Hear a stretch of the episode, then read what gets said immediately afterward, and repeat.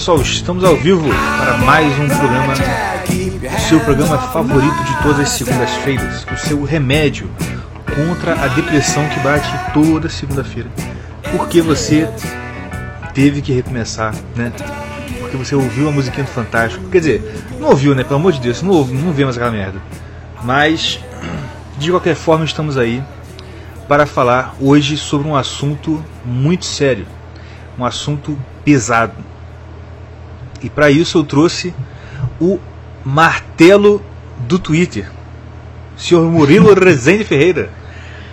Tudo bem, Murilo? Como é que você está? Tudo ótimo, tudo beleza. É felicidade estar aqui, né?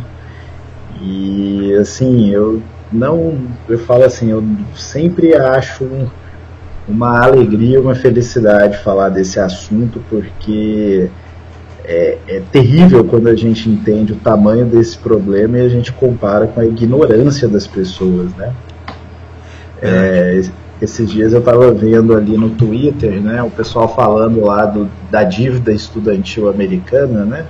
Sim. Os banqueiros enxotando dívida ali nas pessoas, criando dívida para isso, as faculdades botando o preço da mensalidade lá em cima, uma geração da juventude americana brutalmente endividada, e o pessoal falando assim: ah, mas a solução do problema da dívida estudantil, você tomou um empréstimo, pague-o.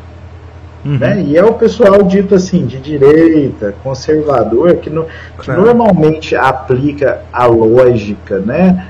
da, de pagar suas dívidas honestas, né, que é uma coisa da moral cristã, ela é aplicada a essas dívidas usurárias e as pessoas não percebem a perversão que elas estão cometendo quando elas fazem isso.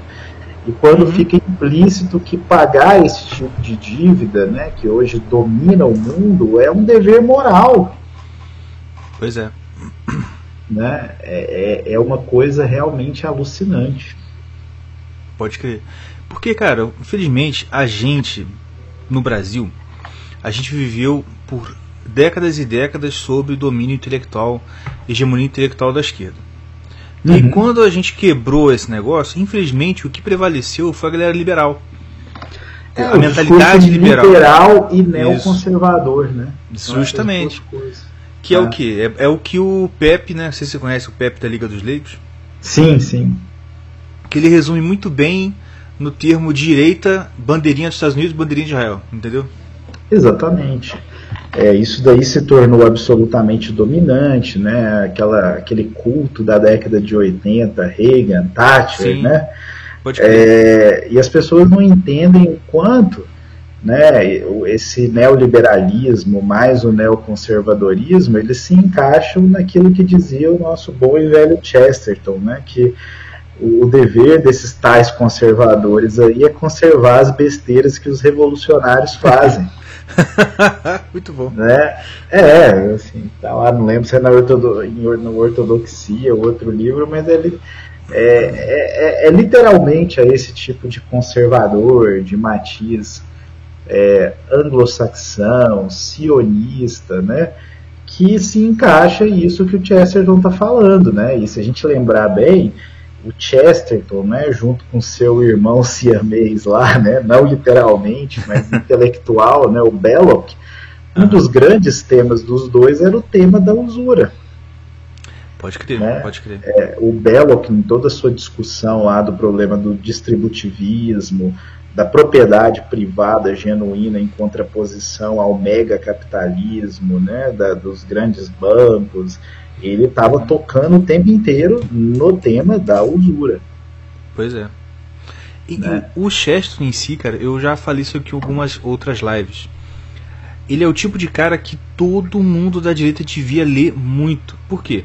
Porque em certos momentos ele olha e você, poxa, isso aqui tá contra o que eu vi lá no canalzinho Papapau, entendeu? Como assim? Isso aqui é direita?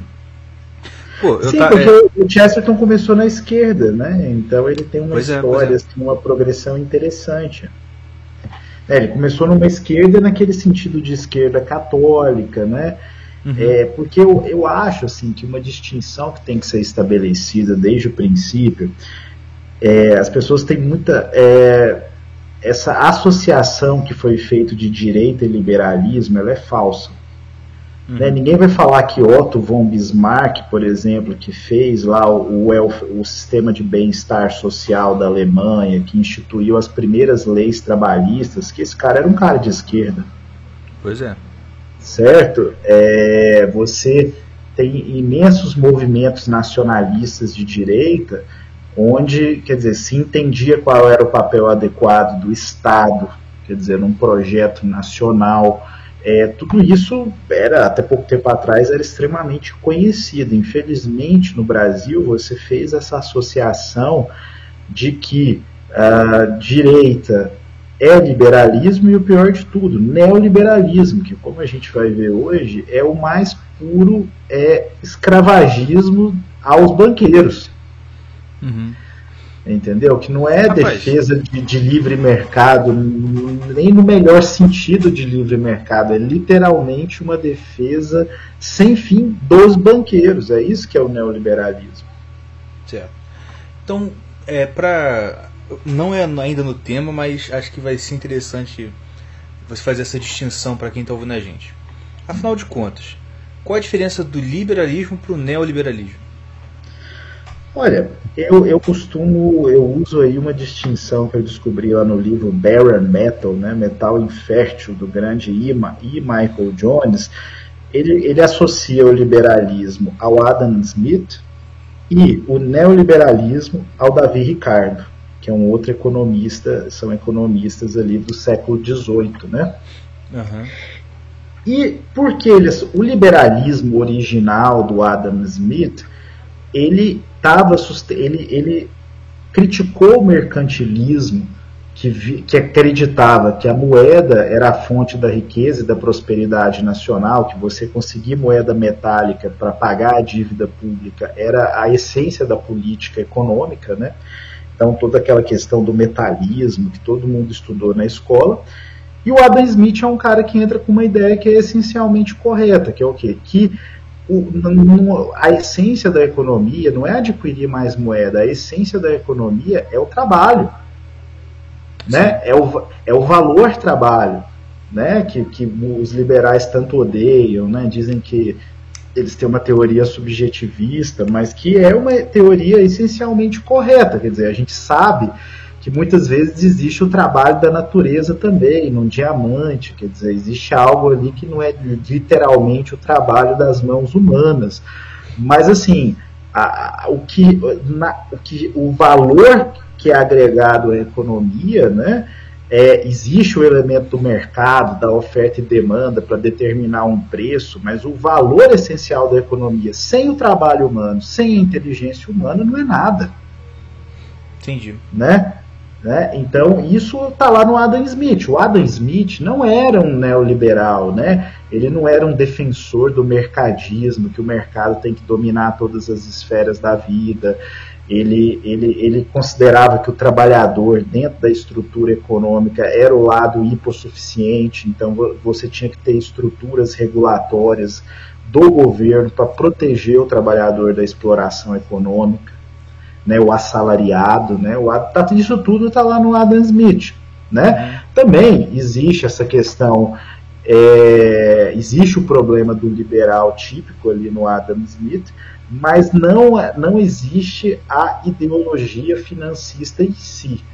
Em contraposição ao Adam Smith, está o Davi Ricardo. Davi Ricardo, se vocês pesquisarem, ele era um banqueiro, né? Ele era um judeu de origem sefardita, um banqueiro ali na Inglaterra. E qual que era o, pro, o grande problema da Inglaterra na época do Davi Ricardo, né? Era o problema da dívida pública. 75% da receita tributária do governo inglês ia para pagar a dívida com o banqueiro. E, e o Davi Ricardo era um desses banqueiros. E no meio disso tudo, surgimento do Banco da Inglaterra, como a gente vai ver hoje o mecanismo, quer dizer, o Banco da Inglaterra criando moeda a, a, de maneira deslocada para endividar o governo inglês, para endividar a população inglesa e o mundo inteiro. No meio disso, foi lá o Davi Ricardo e falou assim: olha, não existe isso não, a moeda é neutra. O que quer dizer a moeda é neutra? A moeda ela não tem efeito estrutural nenhum na economia, ela só eleva ou reduz o nível de preços. Na verdade, e também, já que a moeda é neutra, o endividamento não é um problema. Esse não é o verdadeiro problema da economia inglesa. O verdadeiro problema da economia inglesa é o protecionismo. O que, que significava protecionismo na época é, do Davi Ricardo, que entra, por exemplo, naquela temática do Belloc e do Chesterton do distributivismo. É assim, olha, a Inglaterra já tinha uma indústria que estava despontando, ela estava abrindo os mercados mundiais, mas no interior do seu próprio país ela tinha certas tarifas que protegiam os agricultores ingleses. Certo? Nada mais justo, quer dizer, não é nem o protecionismo absoluto, nem o, o livre mercado absoluto, o comércio estrangeiro absoluto. É uma regulação. Quer dizer, Sim. você tem um certo patamar de uma tarifa ali que existe um equilíbrio em que a agricultura inglesa conseguia sobreviver, a estrutura de propriedade presente, e você atendia outros interesses no país. O Davi Ricardo, como ele evidentemente não queria que o governo lidasse de verdade com o problema da dívida, que não fosse continuar pagando ela uhum. da forma mais usurária possível, ele pega e fala: não, olha, se a gente fizer o livre comércio, quer dizer, abrir de vez o mercado agrícola para importação barata, para dar comida barata para o proletário da cidade, a gente vai fabricar produtos industriais baratos para inundar, inundar, o resto do mundo e isso vai resolver o problema da economia inglesa. Uhum. Né? Então, a, na verdade, o neoliberalismo que nasce aí com Davi Ricardo é essa falácia de você transformar o livre comércio internacional, né, que acompanha sempre a ideia do globalismo, de um governo mundial, como se ele fosse a solução para todos os problemas econômicos. Sim. E não uma variável que é assim, em alguns momentos o governo precisa apelar para o protecionismo, em alguns momentos ele precisa aumentar o livre comércio. Isso vai depender dos interesses da economia nacional. Não existe, não é uma panaceia que vai resolver todos os problemas. Você, uhum. você comercializar com o exterior. Um país que tem uma produtividade muito baixa, o que, que ele tem para dar para o exterior? É, pois é. Né? Então, assim, ainda por exemplo, um país do tamanho do Brasil, que tem uma economia interna enorme, então esse problema do comércio internacional está muito longe de ter essa importância que o Davi Ricardo dá. Mas ele certo. dá essa importância exagerada para o livre comércio para poder justificar que a dívida não era o problema. Então, a, o que define o neoliberalismo de verdade é a apropriação completa do liberalismo pelos banqueiros. Entendi. É um liberalismo bancário mesmo, né? Aquela coisa mesmo de é Sim. é quase uma primeira uma primeira um primeiro ensaio de um uma coisa libertária, talvez. Aquela, aquela necessidade, desejo de tirar, tirar de tudo absolutamente eu já vou me adiantar aqui em relação a uma coisa que é meio que um ponto final depois que a gente entende esse sistema, mas que é muito útil para a gente entender essa distinção, como aparece, por exemplo, já no século XX com a escola de Chicago, né, do Milton Friedman, né. Uhum. Então, é, e eu vou, vou dar aqui para vocês uma pincelada aqui da teoria de um economista taiwanês americano, Richard Kuh, nome é engraçado, né? mas é K-O-O, né? né? E, e ele, mas é fogo, né? Que alguém na faculdade pergunta: de onde você tirou essa teoria? Do cu. Do cu, exatamente. É, é, literalmente é isso, mas é um cara assim. É, ele é um cara que ele, ele acompanhou toda a crise do Japão, né, a bolha financeira do Japão que estourou ali no começo da década de 90 e deixou o, uma, o Japão numa recessão histórica que se prolonga até hoje. Né? E observando o fenômeno dessa recessão japonesa, da Grande Depressão americana também lá na década de 30, o Richard Kuhn, num livro que ele chama, é chamado The Holy Grail of Macroeconomics, né? o santo grau da macroeconomia, eu, eu vejo que ele matou a charada de como funciona a economia moderna, em que ele explicou, usando aquele simbolismo lá taoísta, né, chinês, lá do yin e yang, né? Sim. Então ele explica o seguinte: numa economia que é baseada no crédito bancário, o que, que, quer dizer isso? Os bancos, na hora que você vai pedir um empréstimo no banco, ele cria um depósito, ele cria dinheiro para você gastar. E ele cobra juros, juros que vão se acumulando na economia. Quanto mais dívida houver, mesmo que você for reduzindo a taxa de juros, o volume de dívida vai crescendo e a pressão do sistema financeiro como um todo vai aumentando. Então, como é que essa economia, que é baseada na criação de moeda pelos bancos para criar dívidas usurárias, como é que ela se expande? Numa fase, vamos dizer, que a dívida está baixa, que o, que o governo deu uma reformada na economia, as firmas e as famílias vão tomar emprestado dos bancos para fazer o quê? Para poder investir e consumir. Certo? certo. E nesse momento de expansão da economia privada, se o governo resolver competir com, com, com a iniciativa privada por empréstimos bancários para investir mais, para fazer obras públicas numa proporção elevada, ele vai elevar a taxa de juros, vai aumentar o peso do endividamento na economia e vai apenas competir com a iniciativa privada. Certo? Certo. Só que, o que, que, o que, que vai acontecer nesse processo? A lógica desse processo é que como, como os bancos só criam o principal das dívidas, né? quando você vai lá no banco e você pede um milhão emprestado, o banco só cria um milhão, ele não cria os juros. Né? Então, como é que o juro da, gera, da, da rodada anterior é pago? Com mais dívida. Então, para que esse sistema seja sustentável, vamos dizer aí por 8, 10, 15 anos, você tem que aumentar paulatinamente o volume de dívida na economia para que a coisa possa se sustentar. Certo? certo. Uhum. Isso sempre vai terminar da seguinte forma: vai chegar um momento que o nível de endividamento é tão grande que você não, mesmo que você reduzir a taxa de juros para próximo de zero, você não consegue convencer nem as firmas nem as famílias a se endividar mais. E aí a pirâmide travou. Ela não tem mais como se expandir e você vai ter uma crise do endividamento. Isso quer dizer o seguinte: é, essa expansão do crédito gera uma bolha de ativos. Né? O que é bolha de ativos? É o que a gente vê nos imóveis, por exemplo, onde os bancos vão injetando crédito ali, daqui a pouco um apartamento que valia 50 mil, daqui a pouco em 4, 5 anos vale 200 mil, não é? É, faz, faz. Porque você porque você está injetando crédito ali num volume monstruoso para poder fazer isso. Na medida em que você expande, que, que você gera essa bolha de ativos, as pessoas têm uma ilusão de riqueza. Elas estão vendo os altos níveis de endividamento, mas elas olham, ah, eu estou muito endividado, mas eu também estou muito rico.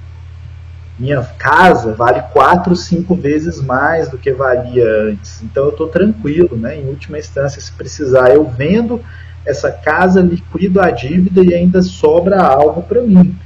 No uhum. entanto, na hora que a coisa vira né, do yang, da expansão, é, acho que é isso, né, para o yin, que é a contração, né, o que, que acontece? É, as firmas, há uma quebra das bolhas de ativos, então a bolsa de valores despenca, o valor dos imóveis despenca, e de repente, quando as famílias e as firmas olham para a sua contabilidade, elas vão perceber assim: opa, nem se eu vender tudo que eu tenho, eu consigo pagar a dívida com o banco. E aí, principalmente as firmas, elas têm uma escolha muito complicada, que é assim, normalmente, mesmo as firmas lucrativas, se o mercado descobrir que elas estão tecnicamente quebradas, elas vão quebrar. Uhum. Concorda comigo? Porque Sim. a notícia vai se espalhar, é. o banco vai parar de renovar dívida, os outros credores também, as ações vão começar a ser vendidas, ninguém mais vai querer comprar novas emissões de ação daquela empresa, então ela quebrou. Mas se ela ficar caladinha, quietinha essa empresa e continuar tendo lucro e ir pagando dívida, ela pode sobreviver tranquilamente a esse processo. Mas é, é exatamente nesse momento que a economia se inverte totalmente. Quer dizer, antes as firmas e as famílias tomavam empréstimos do sistema bancário para investir e consumir. Agora elas vão se tornar pagadoras líquidas de empréstimo. Em vez de estar tá tomando recursos no banco para poder investir na economia real, eles vão começar a pagar dinheiro para os bancos. Uhum. Entendeu? No momento que isso acontece, a iniciativa privada parou de investir de verdade na economia. Não é mais uma opção entre iniciativa privada e, e setor público. Se o governo, nesse momento, ele não entrar com um programa de obras públicas, não entrar com investimento para sustentar a demanda agregada, você vai ter o que na economia a gente conhece como espiral deflacionária. Quer dizer, o povo começa a pagar dívida, desinvestir para poder fazer isso, demitir as pessoas. A pessoa que foi demitida também tem que começar a vender o que tem e parar de investir. E aí você vai tendo a ideia, você vai tendo uma espiral depressiva que só pode ser reerguida nessa economia sustentada pelo crédito bancário com uma intervenção radical do governo. E os neoliberais, normalmente, eles entram nesse momento e falam: olha, não faça isso, vai gerar inflação, vamos conter a inflação. A política número um do governo é sempre conter a inflação para manter a estabilidade da dívida.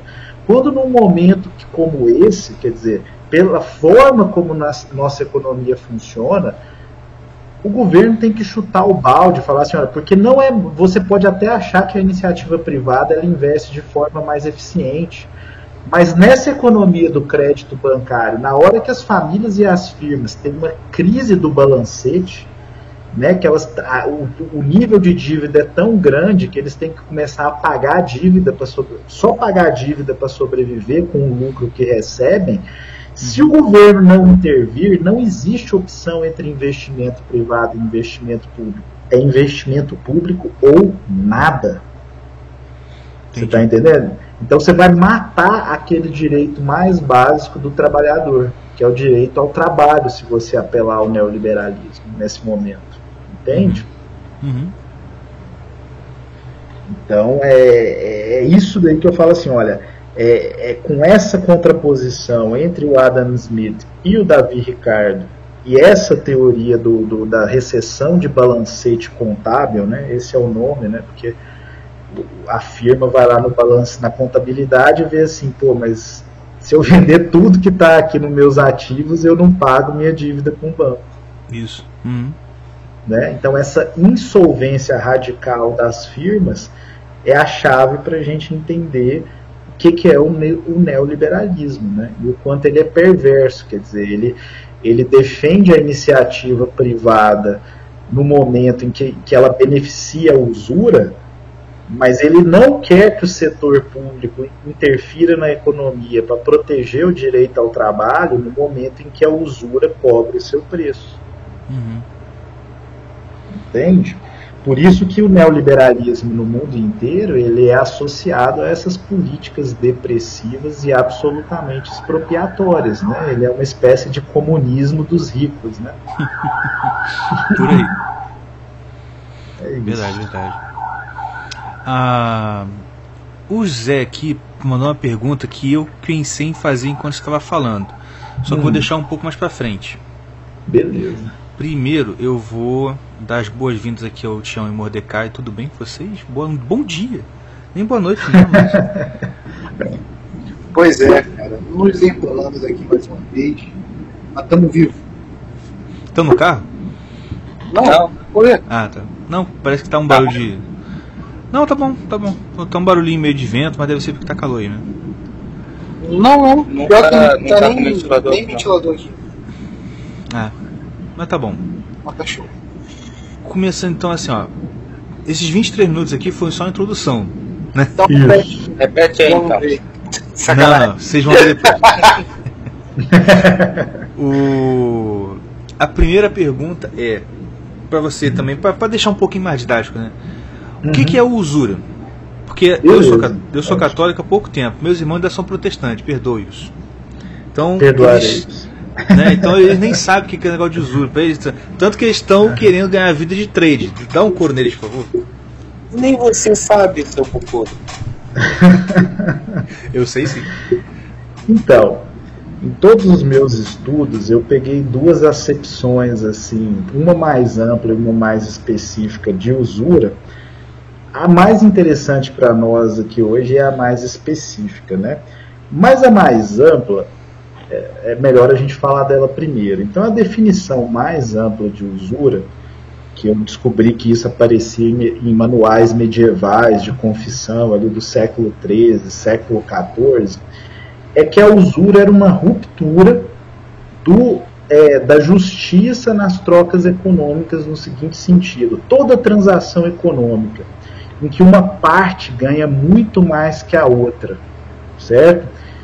Usando um poder de manipulação social no sistema jurídico, uma vantagem de riqueza, uma vantagem de pressão social, para ganhar muito mais numa transação econômica, isso é usura. Então, de fato, é, o empréstimo de dinheiro que a gente está acostumado, o empréstimo a juros, caía e era um dos sob esse rótulo e era o principal, sempre foi o principal exemplo de usura. E na definição mais específica a gente vai entender o porquê, certo?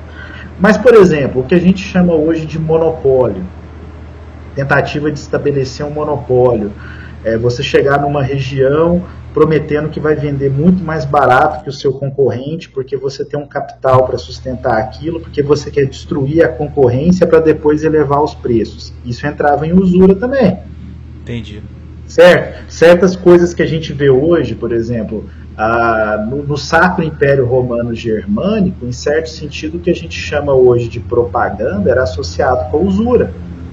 Né? Você, é, você fazer propaganda ostensiva era considerado assim, olha, um, um comerciante, um, um, artesão, ele deve crescer o que a gente chama hoje de boca a boca, uma boa reputação que vai crescendo lentamente, fruto do trabalho.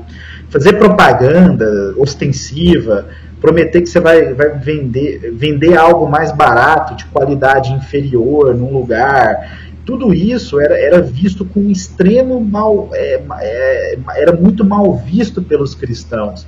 Porque o que as pessoas percebiam é que era uma atividade fundamentalmente improdutiva. O que, que a propaganda produz? Nada, né? E na verdade, se todo mundo começar a fazer propaganda, todo mundo tem que fazer para conseguir competir. Entendeu? Então é meio que uma sacanagem com o espírito cristão da sociedade. Se todo mundo começa a fazer propaganda, se o seu vizinho começa a fazer, para você concorrer com ele, você tem que fazer também. E aí o que, que acontece? O tempo que as pessoas têm que dedicar para a atividade econômica só aumenta com isso. Então isso se aproximava do que nos manuais medievais você podia chamar de espírito de usura. Mas na verdade, na verdade, o problemão mesmo sempre esteve envolvido no empréstimo a juros e na definição mais específica e precisa de usura, que é, que é essa noção do empréstimo a juros, mas que está relacionada a um tipo de contrato específico. Não sei se alguém aí tem formação em direito, mas se tiver, às vezes vocês já ouviram falar do contrato de mutuum. Já. Já ouviu falar nisso, né? O que, que é o contrato de mutuum, que vem lá do direito romano, que tem uma longa história no, no direito medieval também?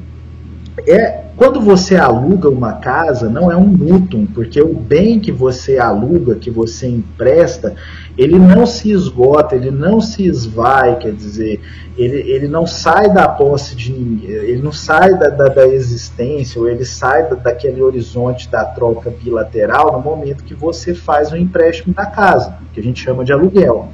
Então é legítimo você cobrar o aluguel, certo? O que acontece no mútuo é o exemplo, por exemplo, quando você, um amigo seu, pede uma garrafa de vinho emprestado para você. Certo? Ou ele te pede uma comida qualquer emprestado para você. No momento em que você toma um empréstimo, você vai consumir aquele bem, não vai? Uhum. Ele não vai estar tá mais na sua posse. Então, qual é a única garantia desse empréstimo? Né? No mútuo. É a sua promessa de que você vai pagar, não é? Certo, certo. Então é uma garantia pessoal, né? É, então fiduciária. essa né?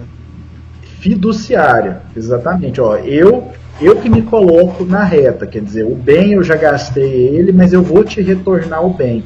Então, como aquilo envolvia uma garantia pessoal, por isso que a usura também dentro da esfera do direito canônico, também no direito antigo, em Roma, na Grécia, em vários, sempre foi associada à escravidão. Porque você percebe que a escravidão é, é como é uma garantia pessoal, quer dizer, alguém está comprando uma garantia de que, é. de que uma pessoa vai, vai entregar o trabalho dela pela vida toda. Realmente, realmente. Né? Então, esse era o drama do mútuo. Então, a conclusão da igreja, quer dizer, está na revelação, quer dizer, está no Antigo Testamento, está no Novo Testamento, mas também faz parte do direito natural, é que nesse tipo de empréstimo de mútuo, o lucro é iníquo. Certo? Porque se você cobrar qualquer lucro sobre isso, é um tipo de escravidão. Você não tem nenhum bem real lastreado que, se der algum problema, né, a pessoa não estiver conseguindo pagar aquele empréstimo, aquilo não vai prosseguir para uma situação de escravidão. Né, que é o que a gente vê até hoje com os bancos. Quer dizer, o cara dá um empréstimo usurário Vem uma bolha, estoura a bolha, a pessoa entrega o apartamento que ela usou aquele empréstimo para comprar e a pessoa ainda tem que continuar trabalhando por vários anos da vida dela para pagar o banco. Por quê? Porque a pessoa deu uma garantia pessoal. Certo. Né? Isso é uma forma de escravidão. Né? O, o que, que, a igreja dizia? Sempre disse, quer dizer, não só a igreja, mas o direito romano, Cícero dizia a mesma coisa, Aristóteles tinha chegado na mesma conclusão. É o tipo de empréstimo que seria justo, que, que não atrelaria a economia a garantias pessoais que levam à escravidão em última instância, é uma, era, por exemplo, um empréstimo com garantia real. Em que a garantia real não é como hoje, que ela é um plus para os bancos o fato de você colocar uma garantia real não te exime da, da, da responsabilidade pessoal no empréstimo, que é o que acontece sempre no mútuo. É, não te exime. Mas, segundo a igreja, era exatamente isso que deveria acontecer. Então, você vai fazer um empréstimo, aí é assim, aquela questão assim, é um retorno fixo, é uma participação no lucro e perda, não entra tanto. O que entra é o seguinte: você pode até cobrar uma taxa lá que é chamada de juros, que é chamada de aluguel da, daquela garantia que você deu. Mas em última instância, se der problema e a pessoa não conseguir pagar aquela, o principal e a taxa que, e aquele retorno, aquele lucro que foi acordado, a única garantia que, ela, que ele tem é aquele bem real que já estava no contrato. Ou seja, você não está vendendo algo que não existe. Porque é aquele problema que o Aristóteles sempre disse: você já viu o dinheiro se multiplicar por si mesmo? Uhum. Você já viu você emprestar um dinheiro e ele crescer por si mesmo? Você guardar um dinheiro num lugar ali? Pelo contrário, né? A gente sabe que é. tanto a moeda metálica quanto o papel moeda, se você deixar largado num canto, eles vão decair, não vão? Justamente. Por exemplo, Atualmente, quando você solta esse problema da usura, as pessoas estão tão invertidas em relação à economia natural, então com subjetivismo né, na cabeça, né, com uma interpretação é, subjetivista da economia também, que elas acham assim, é ah, tem inflação na economia atual, sim, tem criação de moeda, então tem uma inflação constante. Ah, então tem que pagar uma correção inflacionária por um empréstimo. Mas, meu amigo, a moeda não se multiplica por si mesma sem um investimento real. Isso você de... E quando era moeda metálica, isso ainda era mais claro. Ouro e prata, se você não tiver custos para guardar, para esconder, vai dar problema, vai, enferru... vai estragar, é, vai ser consumido, vai ser roubado. Então aquilo envolve custos. É, seria até mais natural você falar que a pessoa que deu o dinheiro emprestado teria que pagar alguma coisa. Você está entendendo? Ela deveria receber menos. Seria até mais natural isso, mas nunca foi considerado justo. Quer dizer, o justo num mútuo, que é onde existe uma garantia pessoal, é que você retorne aqui, aquilo que foi emprestado. Se o teu amigo te emprestou uma garrafa de vinho, se ele te emprestou 100 moedas, você tem que retornar 100 moedas. Isso é da justiça. Mas vamos lembrar que no horizonte do cristianismo se pedia que se fosse além do horizonte da justiça. Então a regra no cristianismo era assim: se você precisar muito desse dinheiro, você cobra o principal. Então, emprestou 100 moedas, você cobra 100 moedas. Agora, se você não precisar de verdade, é para dar. Né? Sempre, se, sempre se associou o mútuo não ao investimento lucrativo. Né? A garantia pessoal é uma coisa que, assim, aonde ela existe, já envolve a caridade. Isso quer dizer, por exemplo, que o investimento lucrativo está proibido? Não está. Mas como eu disse aqui, o investimento lucrativo ele não deve ser baseado em expectativas de lucro, o que hoje você chama de custo de oportunidade, né?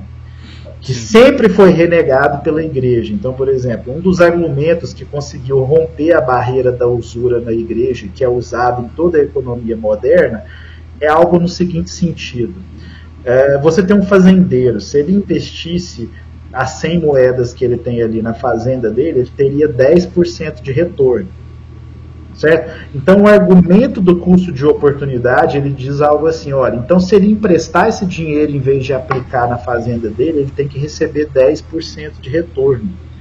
Qual que é a falácia aí, segundo a igreja? Mas espera aí, ele investiu na fazenda de verdade? Não.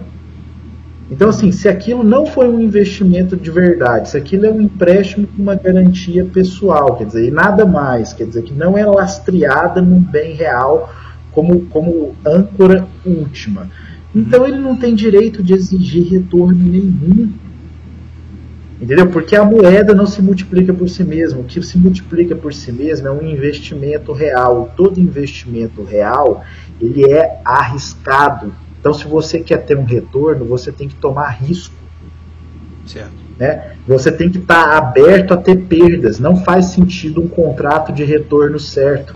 Te empresto 100 e quero 120 no futuro, faça chuva ou faça sol. Uhum. Eu vou dar um exemplo de um contrato aqui, que é como se fosse o que a gente chama hoje de leasing, que mostra um tipo de contrato que parece juros, mas que não é e que não tem problema nenhum sobre essa ótica moral, né? Que, por exemplo, vamos imaginar que por algum motivo você tem uma casa e existe um contrato disponível que é na economia, você pode vender 50% dessa casa para um investidor, certo? Ele vai te dar um, um cash imediato ali, você quer usar aquele cash para pagar suas férias, para comprar um carro novo, não tem problema. E ele vai cobrar um retorno fixo ele vai cobrar de você o principal em última instância e um retorno fixo.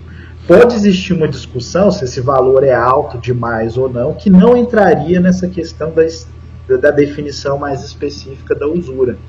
Mas esse valor que ele cobra de você é um aluguel. Você entende? ele, ele te vende, você vendeu 50% da casa dele, então ele tem direito àquela propriedade real, ele está te cobrando um aluguel enquanto você continua morando ali, não vendeu para ele e pagou o empréstimo e, e deu a parte devida a ele da propriedade. Você entende? Então, desde o princípio, está lá no São Tomás de Aquino, está nos moralistas da igreja, que esse tipo de contrato é lícito. Existe tomada de risco. É, por exemplo, a, a, dívida corporativa. Se não existe garantia pessoal e uma empresa emite dívida, e a única coisa que você pode pegar da empresa são os ativos reais da empresa, e não processar um diretor da empresa para poder tomar tudo que ele tiver se você não tiver o retorno esperado, essa, esse tipo de endividamento é lícito e não entra na condenação estrita da usura. Você percebe qual que é a distinção essencial ali, que é aquilo que eu falei no começo?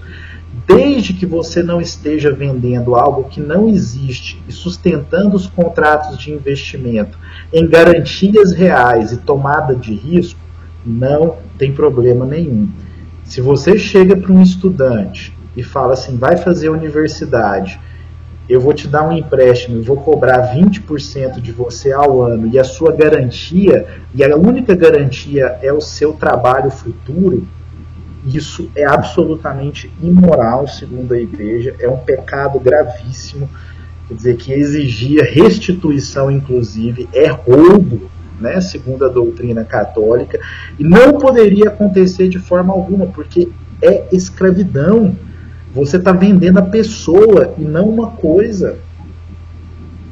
Você tá entendendo? A pessoa tá vendendo a si mesma, é como um escravo. O escravo fala. Você tá entendendo o drama da coisa? Então, por isso que essa economia, que é essencialmente baseada no endividamento, não, não é uma coisa aleatória que muitas vezes o trabalhador comum, no meio dessa economia, com os preços inflados de imóveis pelo crédito, custo altíssimo de vida, ele fala, cara, mas eu estou numa espécie de, de regime de escravidão em que eu não, não existe mais propriedade privada de fato, livre de dívidas, seja com o Estado, seja com os bancos, com as grandes empresas, não tem mais uma estrutura familiar autônoma, então é lorota esse negócio que eu tenho liberdade para trabalhar ou não. Eu sou obrigado a trabalhar para poder pagar, apenas para pagar a dívida pelo básico. Exatamente. É, me lembra até, eu estava vendo exemplo de Tá bem ruim, cara. Tá bem baixo aí no fundo. Eu tô aumentando o volume aqui. Ah, pode falar. microfone, o microfone tá dando microfonia agora. Ué, O meu? Deve, deve, não, não, o do Mordecai aqui. Deve ser mau contato. Ah, Sério? E agora, vem? Nossa, agora tá estourando de alto.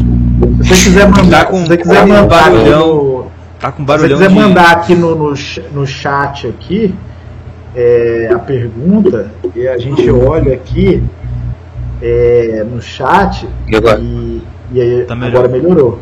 Jurou? É, eu tava falando, eu tava, você falou de- desse, desse aspecto aí. O, eu tava vendo Django, aí tem até uma cena engraçada, porque o, o Mr. Candy lá, ele, ele tem um advogado. Aí você ah, você trabalha com o Mr. Candy, não sei o quê. É, e ele, eles me pagaram a minha faculdade inteira, me ajudaram muito, e agora eu fico aqui, é, eu trabalho pra eles aqui minha vida inteira, só trabalho pra eles. Aí o Django vai- e fala assim, vira pra ele, "É, então você é um escravo. Aí fala assim, aí todo mundo para, olha pra ele, aí, aí o, o Dr. Schultz fala assim, não, não, deixa ele, deixa ele quieto. Cria um climão que realmente o Django foi o único que enxergou a escravidão ali naquela relação entre o, o advogado e o Mr. Candy. Eu falei, caraca, incrível essa parada. Mas é interessante o que vocês falaram, porque, por exemplo, os franciscanos na Idade Média, eles trabalharam muitas vezes com empréstimos para os pobres, né? Empréstimos de cari, de cari, sim, sim, em que você só exigia o pagamento do principal para emprestar para outras pessoas pobres. E em alguns casos eles cobravam uma taxa, né, um retorno, que não era obrigatório. Essa era a distinção importante. Isso quer dizer o seguinte: vamos dizer que uma pessoa tomou lá dinheiro emprestado com os franciscanos, deu tudo certo para ele. É como a gorjeta que a gente fala hoje para o garçom. Aham, 10%. Se deu, se deu tudo certo para você, isso aqui é uma instituição de caridade. Então ajuda para que o próximo pobre que vier aqui, para que essa instituição continue. E eles foram acusados de usura e a igreja defendeu eles falando assim, olha, o que caracteriza a usura é a obrigatoriedade. aham. Certo? Se os franciscanos tivessem como processar essas pessoas, exigindo. Agora, se, se aquilo é um presente, se esse retorno, esse possível lucro é um mero presente, uma mera gorjeta, nunca houve problema. O problema é que já tentaram disfarçar a usura sob essa ótica de presente e gorjeta. Mas não tem problema. Se uma, por exemplo, na, na ótica da igreja, do direito canônico, se uma pessoa vai lá é, e, e, olha, o cara me emprestou um dinheiro, salvou minha vida, e depois disso deu tudo certo, eu fiquei rico e eu quero pagar o dobro para esse cara. Não tem problema. É evidente que isso não é usura, entendeu? Porque ele não é obrigado, ele não existe uma garantia jurídica que está atrelando, aquele cara não pode executar ele, não pode tomar a propriedade dele, não pode forçar ele a trabalhar o resto da vida por causa daquilo. Aquilo é um presente. Então gratidão. aproveitando, então aproveitando a deixa do nosso amigo Murilo, vocês não são obrigados, mas apoiem esse podcast. Está passando o link aí embaixo. Ele também está na descrição do vídeo. Por favor, nós não somos franciscanos, mas precisamos tanto da, dessa gorjetinha. Qualquer valor que vocês derem lá no apoio coletivo vai ajudar a gente, minha gente. Então, ajudem, porque senão esse, essa fraternidade vai ter que ser encerrada.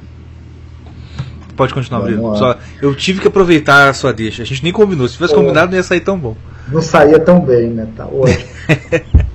Então, e esse era sempre foi o problema essencial. O Aristóteles, por exemplo, quando ele é, esse problema da, da, usura de tentar cobrar o que não existe ficava uhum. muito mais claro quando não existia o sistema bancário moderno, que foi exatamente o, o argumento do, do, do Aristóteles contra a usura numa escala macroeconômica é o seguinte: imagina que os ricos de uma sociedade que tem moeda sobrando, eles resolvem todos virar usurários. E aí eles é. começam. Aí você tem mil moedas numa economia, eles pegam 400, 500 e começam a emprestar juros. Como a usura exige um retorno certo, se tudo der certo, o problema só vai se acumular, porque se eles cobraram 20%, 40% ao ano, eles adquiriram mais moeda. E agora é por isso que vai virando juro composto. Né? O juro simples, reinvestido, ele sempre se transforma em juro composto. Né? Se você emprestou mil, cobrou uh, ah, 40% ao ano, você tem 1.400. Você vai reinvestir a 40%. Isso daí vai se compondo. É só a gente parar para fazer uma continha matemática, né, uma matemática financeira básica, que a gente percebe que o juro composto é exponencial. Então é evidente que como é, você está cobrando um plus em relação à moeda existente na economia daqui a pouco, daqui a pouco não vai ter nem moeda na economia para poder pagar aquelas dívidas. Pois é. Então, que é mais ou menos o que está acontecendo hoje, né? Sim, sim, que é o que sempre acontece nas grandes crises financeiras. Sequer uhum. existe moeda na economia, porque os bancos, como a gente vai ver daqui a pouco, eles só criam o principal, eles não criam os juros para você sim. poder pagar os juros, né? Então, e usam os juros como se fosse né, moeda, moeda real, né? Isso, e se, e se você parar para pensar, não precisa, nenhuma economia precisa de usura para funcionar. Porque se você parar para pensar, um contrato de sociedade ele se encaixa na estrutura da natureza, da realidade. Ele não presume sobre o tempo, ele não tenta vender o tempo que é de Deus. De que, por quê? Se você vai lá, em vez de você emprestar de forma usurária, ah não, você encontrou um fazendeiro, um comerciante que vai investir aquilo de verdade. Qual é o contrato que você faz? Eu te dou o dinheiro e depois eu vou ter direito a 40, 50, 60% do lucro. Se você der tudo errado, eu participo da perda também. Uhum. Então, quem investir no cara certo vai ter lucro, lucro que já foi realizado, que não é presumido sobre o futuro. E quem tiver investido no cara errado vai ter perda, perda já realizada também. Então, o contrato de parceria não vai gerar uma crise macroeconômica.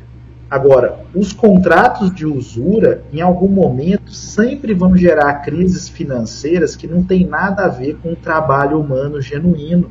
Uhum. É um mero fator exponencial, é aquela coisa. Se a gente projeta os juros compostos no tempo, um, dois séculos, a gente vê o absurdo. Quer dizer, se você começa com 5% ao ano, 10% ao, ao ano, em um século, você está engolindo o mundo. Daqui a pouco você tem uma dívida que é totalmente impagável. Sim. Você está entendendo? Na medida em que você aceita o investimento usurário e a composição usurária da dívida. Então é evidente que não, isso não pode continuar. Isso vai produzir uma crise de dívida, né, em que as pessoas não vão conseguir pagar a dívida. E aí é que entra o problema da escravidão por endividamento usurário em seus vários aspectos. Na antiguidade era literal, era direto, era mais visível, né?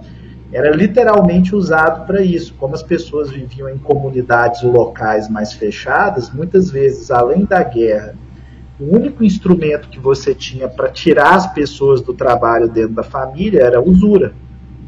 Uhum. Então, pratica a usura com uma família em dificuldade, e o objetivo nem era só tomar a propriedade, o objetivo central era botar aquelas pessoas para trabalharem para você, a título de pagar juros. E aí, quando você leva elas para sua propriedade, por exemplo, você começava a praticar aquela coisa: agora você vai comer da minha cozinha e eu vou te cobrar um preço altíssimo, isso vai virar uma nova dívida.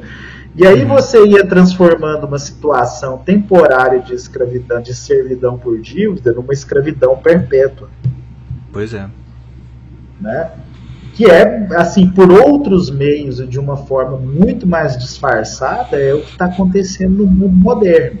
Só que para a gente poder entender aquilo que muitas vezes eu chamo de usura ao quadrado, a gente tem que entender que esse processo que eu descrevi aqui de garantias pessoais, análogas à escravidão, isso é totalmente potencializado no mundo moderno pelo fato de que os bancos têm o poder de criar dinheiro do nada para poder te endividar dessa forma.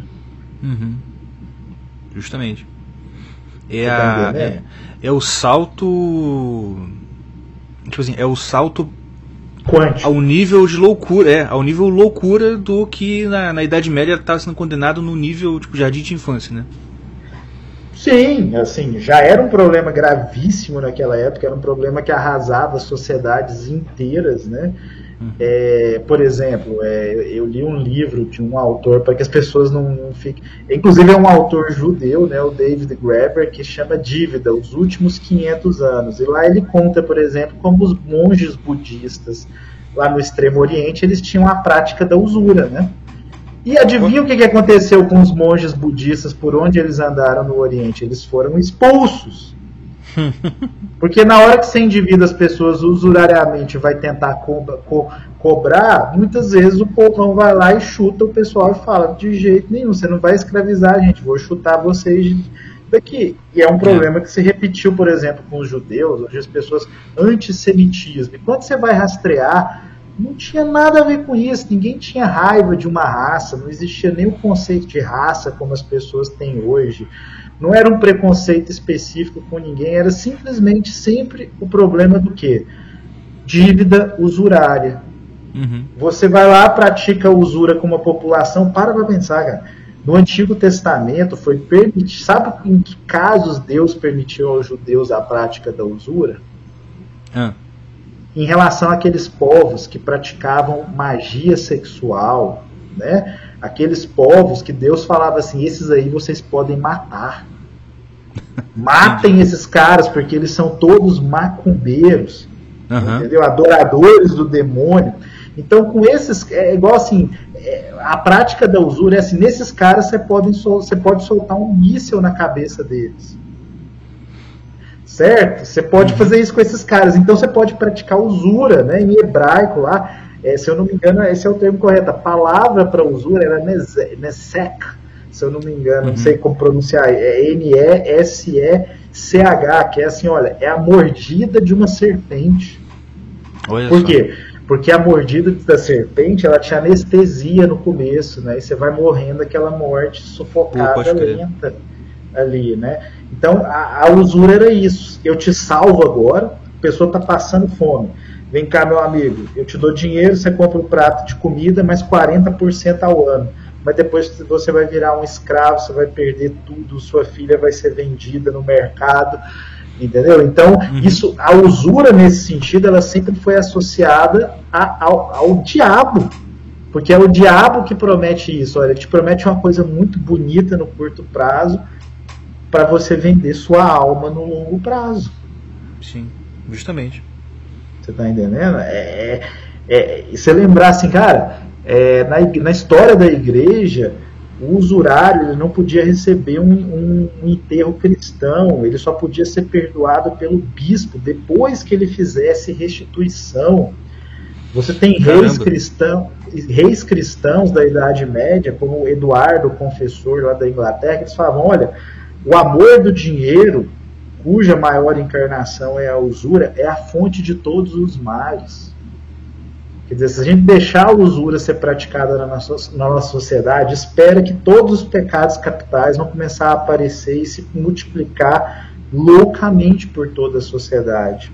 Então são papas, são é, reis cristãos, genuinamente cristãos, que falavam isso o tempo inteiro. E de repente, você teve uma evolução depois dos Médici lá em Florença, uh, depois dos Figer lá no Sacro Império Romano Germânico, depois a coisa passa para a Inglaterra no Banco da Inglaterra, depois já vem os Rothschild no século XIX, e de repente na doutrina da igreja vai acontecendo uma evolução pastoral muito estranha, que a coisa vai no seguinte sentido: olha, veja só, é, mas será que o problema não é juro alto? Como eu mostrei aqui para vocês, não é juro alto. Pode ser 1%, pode ser 2%, pode ser 10%. É a natureza do contrato que é um problema. Certo? Não é a taxa, não é quantitativo, é qualitativo. É, é um problema de essência, não é um problema de quantidade, né? De, da substância da coisa, né? do objeto em si. E, e você muda o foco para a quantidade, e aí você fala assim, já, já no século XX ah, o problema são os juros altos. E o que são os juros altos? Que é o relativismo moderno. Juro alto é o que a autoridade pública define. Aí, por exemplo, a autoridade pública não tem mais nenhuma lei de usura. Então, uhum. você chegou a uma conclusão que aconteceu o seguinte fenômeno: um pecado mortal, né, associado ao roubo, ao, ao assassinato, sumiu. Pois é. Como que isso é, como é que isso pode ter acontecido de verdade? É impossível, quer dizer, é da lei divina. Não existe papa, não existe bispo, não existe arcebispo capaz de revogar isso. É a mesma coisa que você querer revogar a sodomia, dizer que a sodomia não é pecado mais. Pois é. Entendeu? Mas, no entanto, ah, esses dias eu estava vendo lá uma situação em que o rapazinho tomou 100 reais emprestado pegaram lá o, o, recibo e o moleque tá, ia pagar 970% de juros ao ano por isso. Pois é. Você tá entendendo? Era uma coisa que se você deixasse aquilo compor ano a ano, se eu não me engano, lá em 5 anos aquilo já, já tava lá na casa dos milhões. Caraca. Você tá entendendo? Então, assim, é, como que e isso se olha, beleza, não tem mais legislação estrita contra a usura, talvez exista um apelo ali conjuntural de um promotor, de alguma coisa, mas essencialmente uma coisa como essa, cara, isso é, é muito pior do que um moleque entrar num mercado e roubar uma coisa do supermercado. Uhum. E, no entanto, essa, essa porcaria está sendo praticada à luz do dia no Brasil. Quer dizer, cheque especial, os bancos estão lá cobrando 400% ao ano. Aí não é um banquinho lá, uma, um negócio de crediário qualquer, não. É um banco, é Itaú, é Bradesco, cobrando das pessoas de um dinheiro que eles criam do nada, 400% ao ano. E você está me dizendo que, esse, que o sujeito que é dono disso pode ser perfeitamente católico. Né? Que é uma loucura. E aí, como eu tinha mencionado, para a gente entender como é que a coisa se torna louca, a gente tem que entender o que, que um banco faz de verdade hoje. O que, que acontece quando você entra num banco e toma um empréstimo? Você já parou para pensar nisso? Eu não. Já. É. Como é que vocês concebem isso? Quero ver se alguém tiver uma ideia. Vocês, o que, que vocês acham? O que, que o banco faz no momento em que vocês pedem um empréstimo? Começa aí, Quanto, quando você falou que é, é me, me, é, me, sabe quando dá uma clareada, quando você falou assim, é, ele te empresta uma coisa que ele nem que ele inventou. E realmente o que, o que que ele está te emprestando? Uma coisa que ele faz do nada, realmente. Que ele pode fazer ou, ou, ou não fazer, porque a gente, é, do jeito que do molde que é hoje, né? Porque assim, na usura, na usura antiga podia ter, ter, até ter poupança genuína, mas como o que está envolvido ali é apenas uma garantia pessoal, não era legítimo ter lucro sobre isso, mas existia poupança genuína.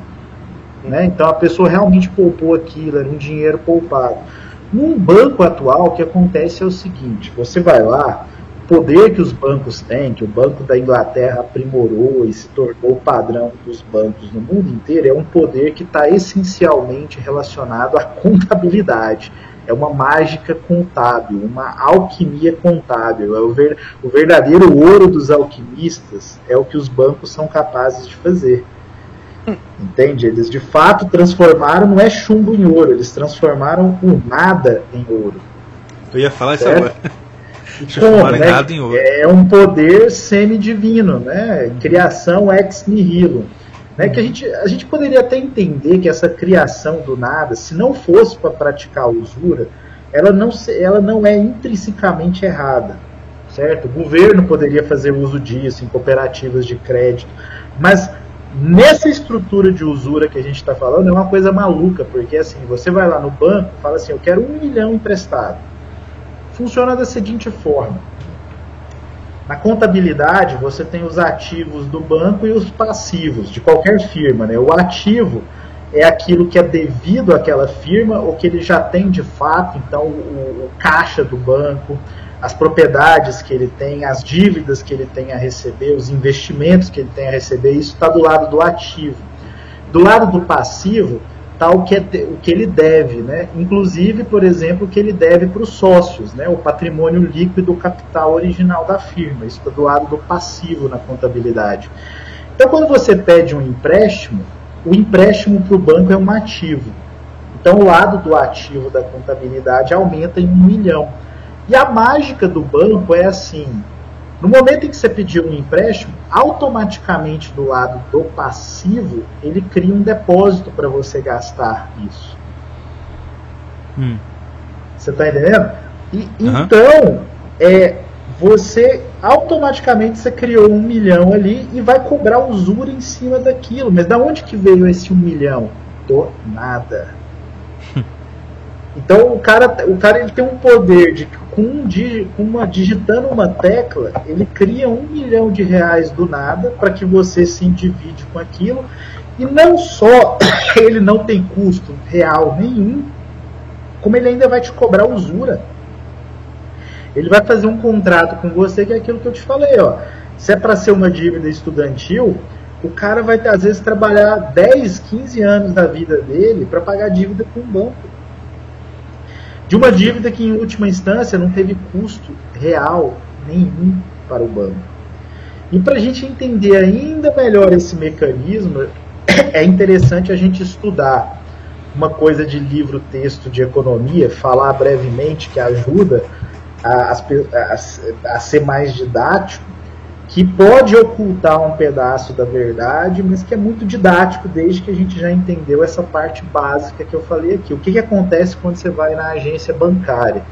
E esse mecanismo de livro-texto de economia é um mecanismo que é conhecido como multiplicador bancário, que iria, que vai começar ali no governo criando moeda, que é um poder legítimo, como a gente lembra lá dos evangelhos, olha, dai a César o que é de César, certo?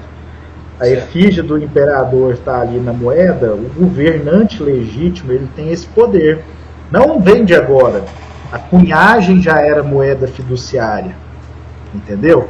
Ela, eles já tinham o poder de depreciar, de alterar o valor da moeda, de criar a moeda de fato.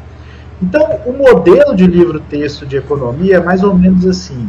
Vamos dizer que o governo precisa gastar um milhão e ele não quer tomar esse dinheiro emprestado direto do público, nem dos bancos, ele não quer tributar mais, ele quer emitir moeda para isso. Certo? Certo, certo? Então, a maneira como isso funciona hoje é assim: o governo vai lá fazer um título de dívida, antes era um papelzinho bonitinho, agora, agora é meramente alguns bytes, né? Então ele faz um título de dívida bonitinho e fala assim: ó, um milhão, vou pagar tanto aqui de retorno, vou pagar esses juros, e ele entrega essa dívida para o Banco Central. E o Banco Central dá um cheque para é, o, o, Tesouro de um milhão. E fala, pode gastar. Da onde que veio esse cheque, esse um milhão? Do nada. O governo criou um milhão do nada. Caraca. Mas o governo. Sim, mas isso é um poder legítimo do governante. Sim, sim. Tá é, uhum. Até é que eu tô falando assim, o problema essencial não é a criação de moeda, desde que ela esteja nessa nessa é, nessa esfera legítima do crédito público, do crédito nacional. O problema é a, a você ter terceirizado esse poder para que os bancos possam praticar usura. Uhum. E aí a gente vai entender agora, porque o processo não vai parar aí. Eu, eu disse assim, ó, vamos supor que o banco é que o governo criou esses um milhão por via do Banco Central para poder pagar um fornecedor dele. E esse fornecedor é cliente de um banco que eu vou chamar de Banco A. Certo? O que, que vai acontecer dentro da regulação do sistema financeiro moderno? Vamos dizer que é, nesse sistema financeiro existe uma coisinha que se chama depósito compulsório, que existe aqui no Brasil, que seja de 10%. Ok? Eu vou explicar rapidinho aqui o que é esse depósito compulsório. Significa o seguinte: na hora que o banco A recebeu um milhão de depósito, certo? Aumentou o depósito do banco A ali em um milhão. Isso significa duas coisas. Automaticamente, a conta reserva desse banco no Banco Central, que não vai circular na economia, é meramente regulatória, ela aumenta em 10% desse depósito. Então, se o depósito é de um milhão, a conta reserva do banco, o compulsório bancário, que é regulação do sistema financeiro, ele aumenta em 10%, 100 mil. Uhum. Certo? Tendo aumentado em 10%, ao mesmo tempo, o banco, em tese, nesse modelinho de livro-texto, que não reflete totalmente a realidade, ele ganharia o direito de criar 90% do depósito em empréstimos. Então isso quer dizer que se ele receber um depósito de 1 milhão, ele pode emprestar quanto? 900 mil. 900 mil. E o processo não pararia aí. Vamos dizer que esse fulano que tomou esses 900 mil de empréstimo seja uma pessoa só e também é para pagar um fornecedor dele que é cliente do banco B. Vai entrar 900 mil de depósito no banco B, não é verdade? Uhum. Esse banco B ele vai ter o, ele, a, a, conta reserva dele no Banco Central aumenta em 90 mil e ele ganha o direito, nesse modelinho de livro-texto, de emprestar 810 mil. Vocês estão percebendo para onde que isso está indo? Sim. Isso é, uma, isso é uma progressão geométrica Pode, né? decrescente, é um impulso Sim. que vai diminuir, mas que vai continuar se propagando. Se a gente supor que não existe mais papel moeda, que você não pode sacar nada do sistema bancário, e hoje mais de 95% da moeda é puramente eletrônica, né? 97, uhum. 98% é quase isso.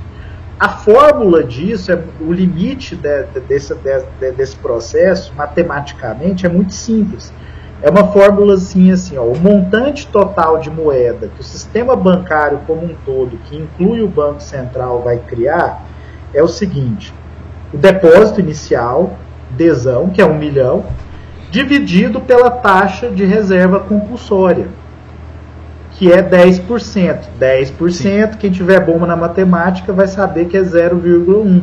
Então é 1 milhão dividido por 0,1, que é a mesma coisa que multiplicar 1 milhão por 10. Então, se o governo criou 1 milhão, os bancos vão criar mais 9 milhões como um todo, e o total de moeda criado foi 10 bilhões. Lembrando, isso é, só o, isso é só o principal, porque vamos lembrar que em cima disso os caras estão cobrando usura. Os juros, exatamente. Os juros. Então o que, que eu estou dizendo aí para vocês? Aquela história do liberal, o Banco Central criando moeda, produzindo inflação. Cara, isso é, a, é um pedacinho da história. Quem mais cria moedas são os bancos privados. Olha que doideira. Você está entendendo? E olha só, isso que eu falei para você aqui ainda dá uma ilusão, porque se você perceber esse modelinho de livro-texto do multiplicador bancário, ele dá a impressão de que o banco tem que esperar receber um depósito que vem de outro banco para que ele possa emprestar. Mas o banco não precisa disso e ele nem precisa esperar o Banco Central agir para produzir reservas, porque pensa assim, se você chega ali, toma um empréstimo e o banco cria um depósito para você, esse depósito que a pessoa vai gastar esse depósito que você criou para ele poder gastar o empréstimo. Isso vai circular na economia também. Se todos os bancos estão fazendo isso, você concorda comigo que uma mão lava a outra? Uhum. Que um depósito que o banco, que o Bradesco criou, vai virar depois depósito que vai entrar exteriormente no Itaú e vice-versa. Se os bancos coordenarem isso bem, eles aumentam as suas reservas no Banco Central sem precisar do Banco Central fazer nada. Caraca. Então eles manipulam a regulação também, né? É endógeno, não é exterior. O Banco Central, quem tem o poder de verdade não é o Banco Central, é o sistema financeiro privado. Isso é muito pior do que eu estou falando aqui, porque em cima disso, por exemplo, você inventou uma coisa que eles chamam hoje de securitização, que é você vender a dívida que está lá na carteira do banco para diminuir a regulação sobre o banco, para ele poder emprestar ainda mais. E usar, securitização é assim, você pega, foi aquilo que causou a dívida, a, a crise americana de 2008. Você pega lá um empréstimo para a vovozinha da serra que não tem condição de pagar e mistura com outros, é, com outros fluxos de pagamento e fala para uma agência de crédito falar que aquilo é nota 10, que não tem risco.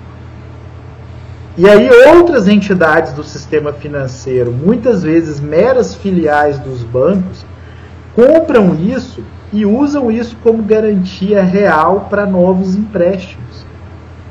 Entendeu? E, e assim, Sim. eu vou dar um exemplo aqui que, por exemplo, tem um filme chamado A Grande Aposta que mostra isso de uma maneira perfeita. Lá na Grande Aposta, o cara que está investigando aqueles empréstimos subprime, né, aqueles empréstimos para as pessoas que não têm condição de pagar, o cara vai num prostíbulo e conversa lá com uma prostituta que tinha comprado mais de 15 imóveis com a renda dela.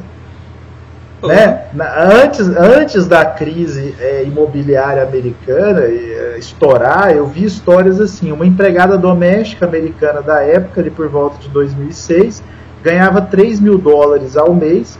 Ela conseguiu, com essa renda de 3 mil dólares ao mês, financiar um apartamento de 700 mil e sem ter quitado esse apartamento, ela, ela, conseguiu dar esse apartamento de 700 mil como garantia para um novo empréstimo para comprar um apartamento de um milhão. Que isso, bicho? De dólares. Sem quitar. Então, uma empre... sem quitar. Então, uma empregada doméstica que ganhava 3 mil dólares por mês, ela tomou só de principal para comprar sem juros 1 milhão e 700 de dívida. Façam as contas de quantos meses essa mulher ia ter que trabalhar apenas para pagar o principal dessa dívida. Pois é. E vejam se isso não é sacanagem. Aí você imagina. Fala. Eu vou sair desse episódio, vou vestir uma roupa preta, eu vou no banco, vou virar Black Block, bicho. Vou sair quebrando tudo. Então, mas, por exemplo, um industrial como o Haley Ford, que estudou esse problema do sistema financeiro internacional, porque teve que lidar com ele, né? foi um empreendedor, o Haley Ford falava, falava, cara, se as pessoas soubessem como os bancos funcionam, é, soubessem, elas estariam nas ruas queimando os bancos. Pode crer.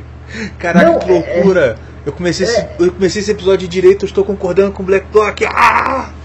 Cara, mas é, é nesse momento que você, por exemplo, se você entende isso que eu estou te falando, você vai entender por que, que o movimento de gênero, o movimento identitário, ele foi tão bombado desde 2008. Por que, que é uma ideologia que está ali na esquerda, mas por que, que de repente as pessoas percebem que quem está promovendo a ideologia de gênero são os bancos, cara? Sim. Observa, que você vai ver tal Bradesco, tal Itaú. Ué, totalmente. Caras, os caras estão. Tá a BlackRock, o maior fundo de investimento do mundo, fazendo reunião corporativa no mundo inteiro para promover direitos trans. Por quê? Por que, que isso está sendo feito? Porque, cara, ali em 2008 aconteceu uma convergência, né? De repente, aquela, os caras de esquerda que foram ali para aquele Occupy Wall Street e o pessoal do Tea Party que era de direita, os libertários de direita, que também criticavam os bancos, os caras começaram a perceber assim, cara, a gente tem uma coisa em comum, nós estamos tudo lascado. Entendeu? Uhum. Setor imobiliário, 70% desse 80% desse crédito é injetado no setor imobiliário. Isso joga o preço da moradia lá no espaço sideral. Então tá difícil comprar alguma coisa para morar a gente já começa a, dívida, a vida tendo que se endividar brutalmente. Sim. Então é isso. Então, cara, o problema é esse, sabe? Assim, cara, os caras que defendem o capitalismo, eles falam, cara, mas isso não é capitalismo produtivo. O que esses caras fazem é por extração de renda. Esses caras não são industriais, eles não são empresários de verdade. Então, são sanguessuga, pô são sanguessuga. Então isso não tem nada a ver com defender capitalismo, defender livre empresa, defender desburocratização da economia. Isso tem a ver é. com você tirar um vampiro do seu pescoço. O cara de esquerda, pô, é verdade, né? Já tem uma crítica a isso tradicional na esquerda. Então virou aquele negócio. Vamos acabar, vamos brigar com Wall Street. Todo mundo vai se voltar contra o Wall Street. É isso, são esses caras que estão endividando os governos e aí o governo tem que tributar a gente pesadamente por causa da dívida pública, que estão endividando a gente e endividando a gente com esse poder de criar moeda. Então vamos atacar esses caras. Aí esses caras fizeram o quê?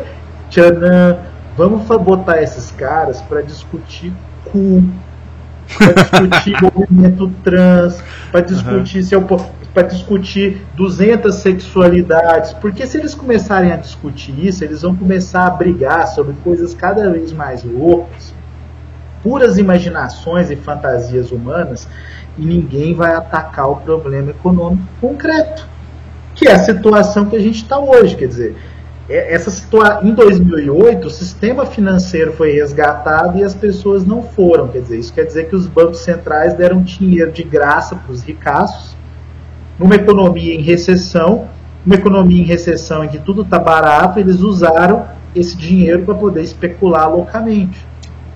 E aí produziu aquela realidade que o Fórum Econômico Mundial, uma maior cara de pau, descreveu recentemente da seguinte forma: você não terá nada e será feliz. de matar, né, cara? Então, quer dizer, os, os ricaços estão pegando o dinheiro produzido pelo sistema financeiro para especular com ativos do mundo inteiro. Aí começa a aparecer essas loucuras, Bitcoin lá no espaço sideral, todas as pirâmides bombando, né? Por quê?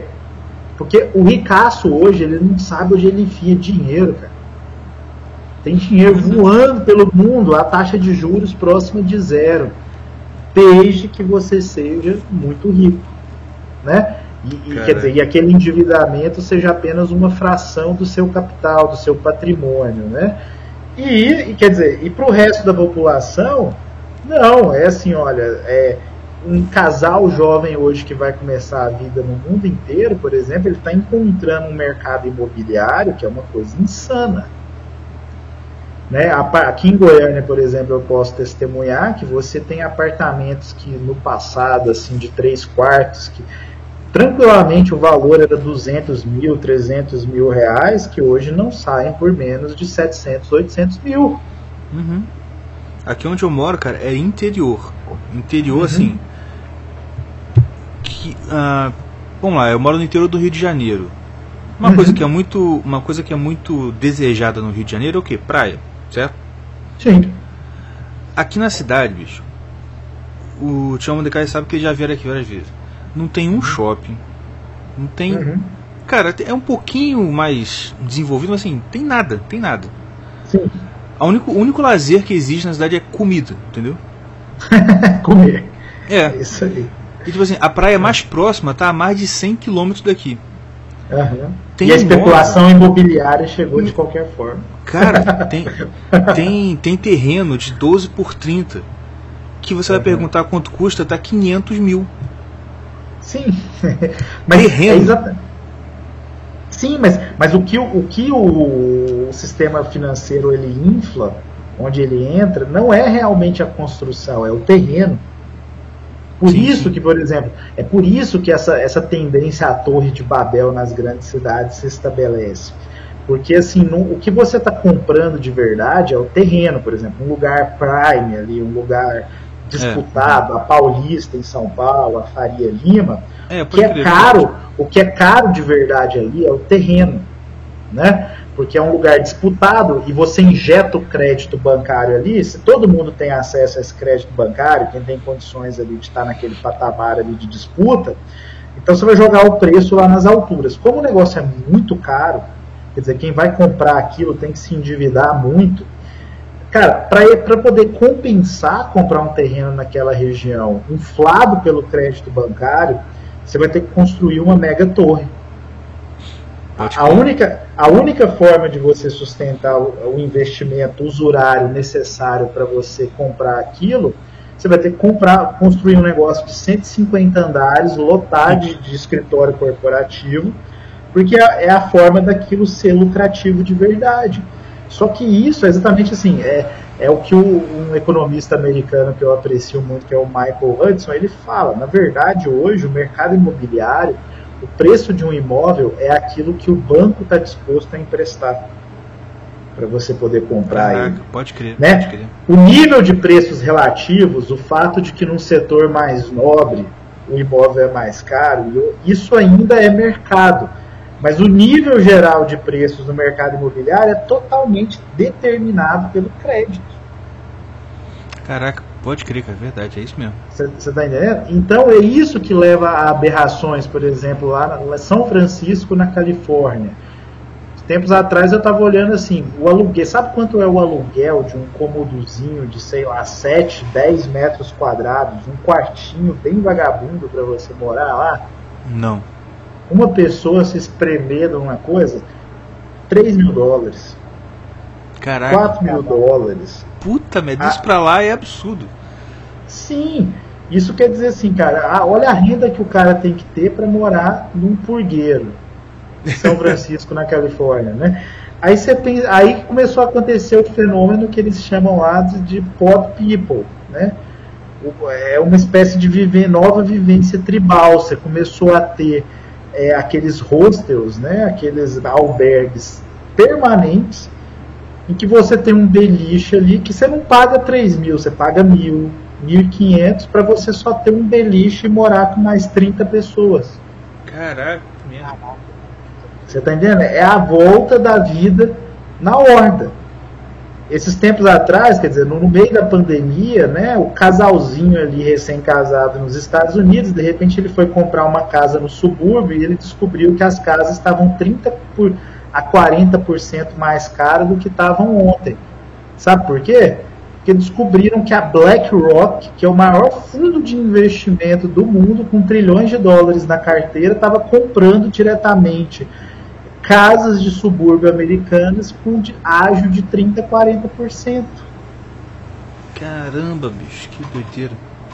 Você tá entendendo? Então, assim, é, se você continuar esse processo até o ano lá da tal Agenda 2030, de fato, você vai chegar numa. Por exemplo, os custos que você está embutindo na propriedade, quer dizer, o nível de preços, impostos sobre propriedade, como o IPTU aqui no Brasil, isso não só para imóveis, mas também para carros, por exemplo. As pessoas vão começar a chegar à conclusão de que só vale a pena alugar. Pode Você crer. está entendendo? Porque assim, é, o nível de endividamento que você vai ter que ter de comprometimento com uma dívida para você sustentar, daqui a pouco assim, não, eu vou só alugar. Uhum. Porque, se- porque aí eu não começo a minha vida, quer dizer, é uma coisa que às vezes vai ficar mais caro do que as prestações, mas pelo menos o problema é o seguinte, né? Uma dívida enquanto a economia está boa e você está pagando menos para o aluguel na prestação, parece uma coisa maravilhosa, né? porque Uhum. você está empregado, seu pequeno negócio às vezes está indo bem, mas a hora que vem a crise econômica, que esse sistema financeiro causa naturalmente, cara, você ficou sem emprego, seu negócio foi para as cucuias, não é mais lucrativo. Uma dívida no seu pescoço é a morte, cara. Pode crer, é verdade. Às vezes você pode ser obrigado a entregar um imóvel que você pagou 800 mil por 500, 400 mil de valor e ainda ficar endividado com o banco. Pode Tendo que crer. traba trabalhar o resto da vida numa economia que, para começo de conversa, você está desempregado agora. Então, assim, as pessoas vão fatorando isso e daqui a pouco vai acontecer isso. Olha, os ricaços do mundo são os únicos donos dos imóveis, né? É o pessoal lá que vai ter tudo, enquanto você não vai ter nada. E tudo você vai alugar deles, Uhum. né? Você vai alugar tudo deles porque é, o nível de endividamento inviabilizou a propriedade privada para a classe média e para os pobres. Tô- Tô ligado. Quer dizer, é o que eles prometeram sem a parte de ser feliz, né? Ah, não, mas aí a parte de ser feliz, aí vem o metaverso, que é você trancado nesse quartinho vivendo numa- num mundo ilusório. Ah, é verdade. Puta merda. Cara. Ser feliz é isso. Eles vão liberar as drogas. Aí, enquanto você tá lá também, você pode injetar cocaína para ter uma viagem muito louca, entendeu? Mas é isso, né? Que eles estão prometendo, quer dizer, aí vai ter o lockdown climático. Aí você é obrigado a ficar em casa pedindo iFood, trancado no metaverso, mas aí você vai ser doente lá com a sua décima dose da vacinação lá, entendeu? É. Que, que aí você não consegue nem levantar mais, senão você vai ter um ataque cardíaco. Mas beleza, você está ali deitado no seu colchão sozinho, sem família, né, preparando ali para sua eutanásia futura, mas bem feliz no metaverso. É, dá licença que eu vou aqui me matar, com licença. Rapaz, que merda, hein? Putz. Mas você entende assim a, a, é que é, pensa o seguinte: se 15 anos atrás você falasse para as pessoas que existiria esse movimento trans organizado como existe hoje, normalização de cirurgia de transformação de sexo para crianças, a gente acreditaria nisso? Não. De a gente achar um exagero do caramba. Então, isso aqui que eu estou falando para você, cara, não é. E pensa assim: eu falei de eutanásia.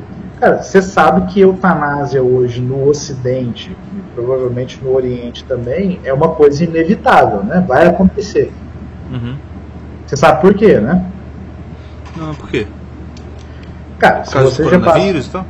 Não, não, cara, é por uma questão econômica muito simples e, e de estrutura social. Você está matando o cristianismo, você está matando a família extensa. Certo. Então, antigamente, quem cuidava das assim, as pessoas mais velhas, ah, a sim. família extensa cuidava das crianças e também a família extensa com uma estrutura mais composta cuidava das pessoas mais velhas. Hoje, cara, família com um, dois filhos no máximo, às vezes nem isso, casal que não tem filho nenhum, uhum. totalmente separado da família. Aí é o seguinte, cara, o Estado já está altamente endividado, a tributação já é altíssima Cara, cuidador é uma coisa cara. Se não tiver gente da família para cuidar das pessoas mais velhas, o governo também não vai conseguir contratar cuidador jovem numa população que está envelhecendo. Então a nossa geração, cara, vai ter um problema que é assim, cara, não tem ninguém para cuidar daquele velho. Não tem, cara, não tem, não tem ou o governo ou a família vai ter que pagar uma fortuna de cuidador. Então as famílias mais ricas até vão conseguir isso. O custo do negócio vai se tornar uma pequena fortuna, né, como já está sendo, né, numa economia de tendência recessionária com esse peso do endividamento. E aí, cara, no mundo em que está morrendo o cristianismo, está morrendo aquele amor mais profundo da família, né? tá morrendo a solidariedade social, cara, as pessoas vão inventar alguma coisa para justificar a eutanásia. É, como já fazem, como já fazem na Bélgica, que vai acontecer, cara, não adianta, não adianta você pintar com idealismo cristão. Nossa, eu não imagino que isso vai acontecer, vai acontecer. E vai e acontecer por um motivo muito é, humanitário é. Olha, você que tem dinheiro, você pode cuidar. Olha, você tem condições. Olha, essa família não tem condições, eles vão passar fome. Se cuidar, isso vai, isso é por um Sim, mesmo motivo mas, do aborto. Mas exatamente, mas você percebe que existe. É, vamos lembrar assim que uma das estratégias do neoliberalismo na década de 80 e que é uma hipocrisia que, é, que de fato a, a esquerda aponta bem e não enxerga a sua própria hipocrisia, mas existe uma direita financista, neoliberal, que de fato somos contra o aborto. E ao mesmo tempo você está apoiando o financismo que destrói a estrutura econômica das famílias. O mesmo financismo que apoia a Agenda 2030, que em nome do crescimento sustentável fala que um apartamento tem que ter no máximo 50 metros quadrados. Entendeu? É. E, aí, e aí você chegar com pregação cristã no mundo que está forçando isso, falando que as pessoas têm que ter muitos filhos.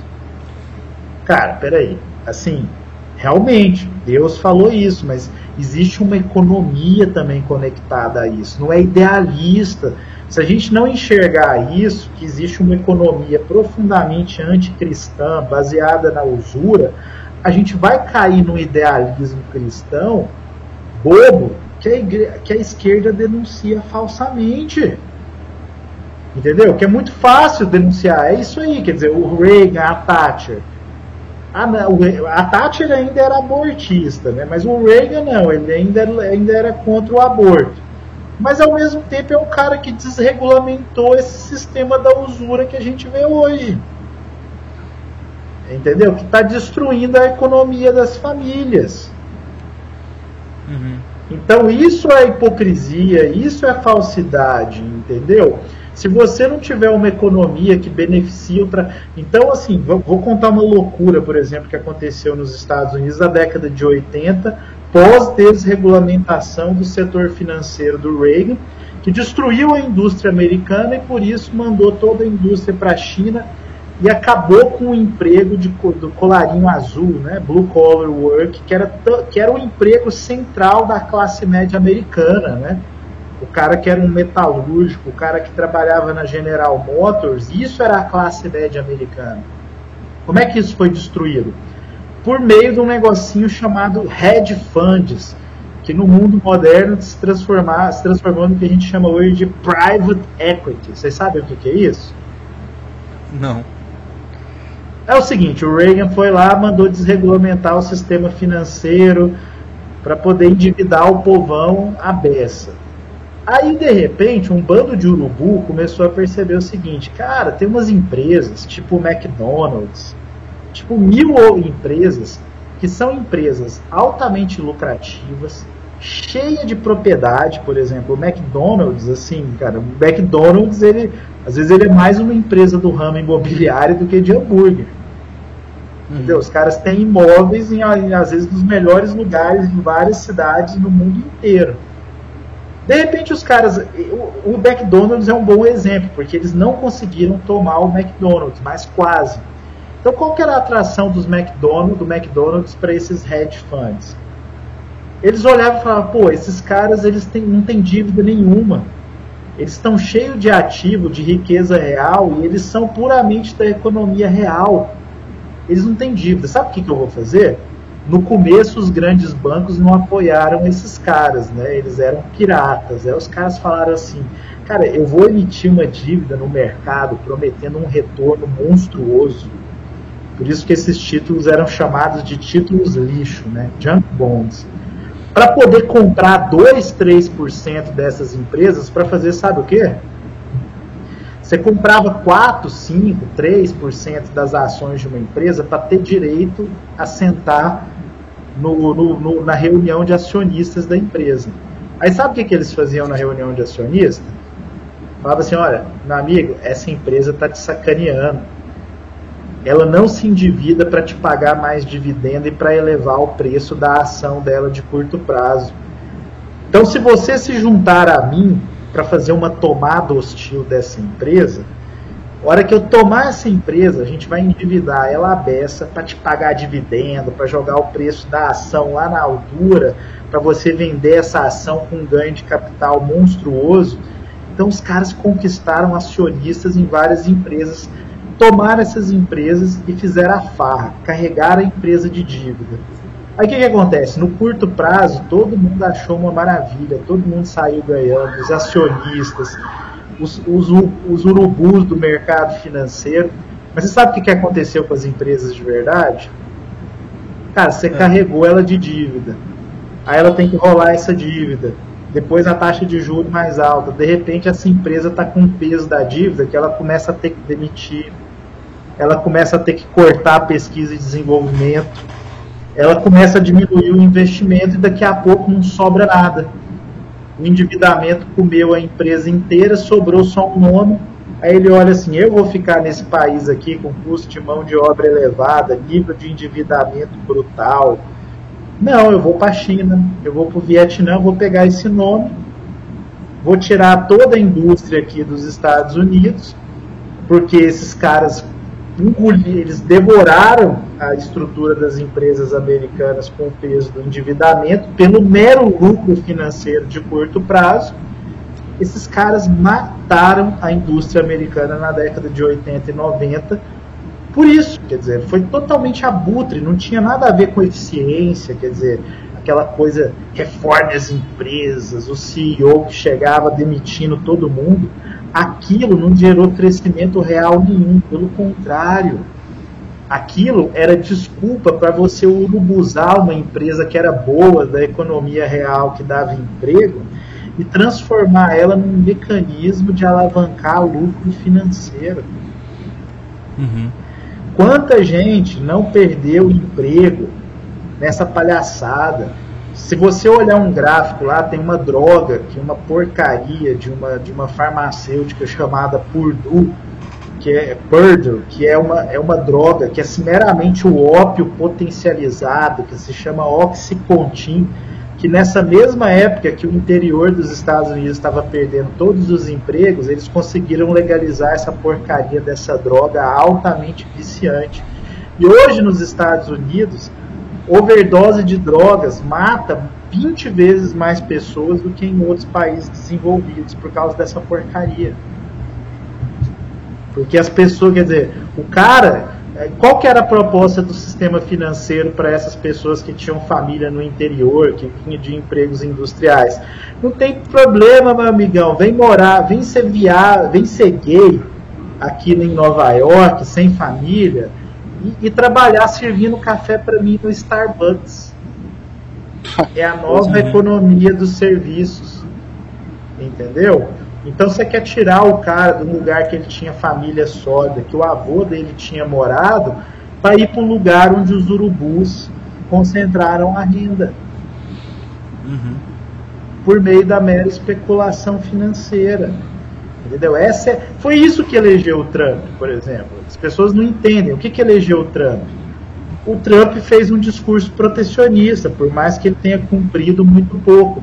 E aí o que, que acontece? Aquele pessoal do interior dos Estados Unidos, muitas vezes católico, que votava no Partido Democrata, porque o Partido Democrata defendia os sindicatos, e era anti-aborto também. Certo? Uhum, uhum. Era anti-aborto. Depois mudou, né? Sim. Mas, então, esses caras, quando perceberam isso, pô, esses caras querem destruir nossas famílias, é um bando de abortistas agora eles não defendem mais sindicatos também, pelos, pelo contrário, viraram um bando de globalista neoliberal maluco. E o Trump chegou fazendo um discurso de que ia trazer a indústria americana de volta. Então, o, o, o, quer dizer, o pai de família, trabalhador, operário americano que perdeu seu emprego por causa do, do globalismo dos Bush, dos Clinton e, e do Obama também, pô, os caras falam assim, não, vou votar nesse cara. Entendeu? Porque eu não quero que o meu filho vira um degenerado servindo Starbucks em Nova York para um bando de, de Mauricinho. Certo, certo. Né? Foi isso. É basicamente isso que está acontecendo até hoje nos Estados Unidos. Né? Por trás da, da, da, da fachada de país mais rico do mundo, né, você tem um dos países mais brutais com a sua classe média e com seus pobres. Porque é um país que está totalmente tomado pelo sistema financeiro. Com certeza. Com certeza. Ah, eu queria aproveitar que fazer uma pergunta aqui do, do José, que eu acho interessante. Eu falei que ia deixar para depois, vou fazer agora. Então, pediu para fazer uma análise ah, da política econômica do senhor Paulo Guedes. Então, o que, que eu acho assim, o Paulo Guedes, é, a gente tem que ser pragmático nesse momento, né?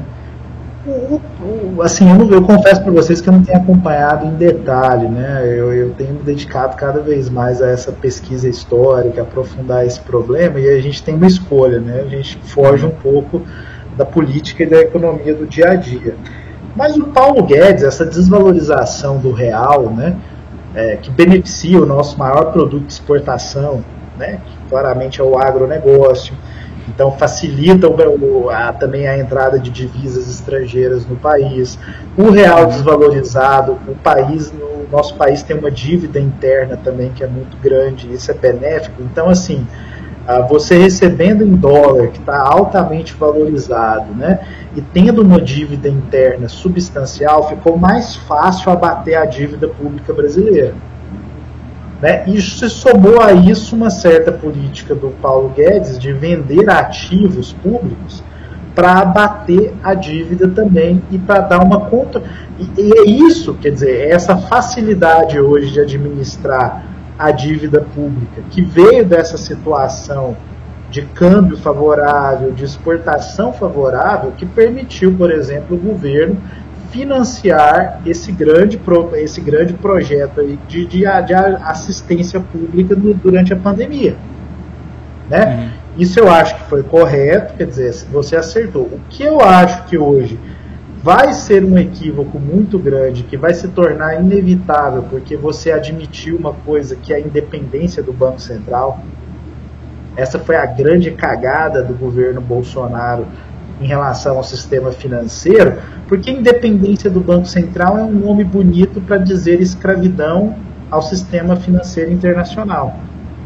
O Banco Central independente é você botar um cara lá que trabalhou para o sistema financeiro internacional, que recebeu a ideologia do neoliberalismo financista. Eu sei isso porque eu vi isso por dentro. O cara não sabe nem sair disso, está pirando a cabeça lá nos modelos matemáticos.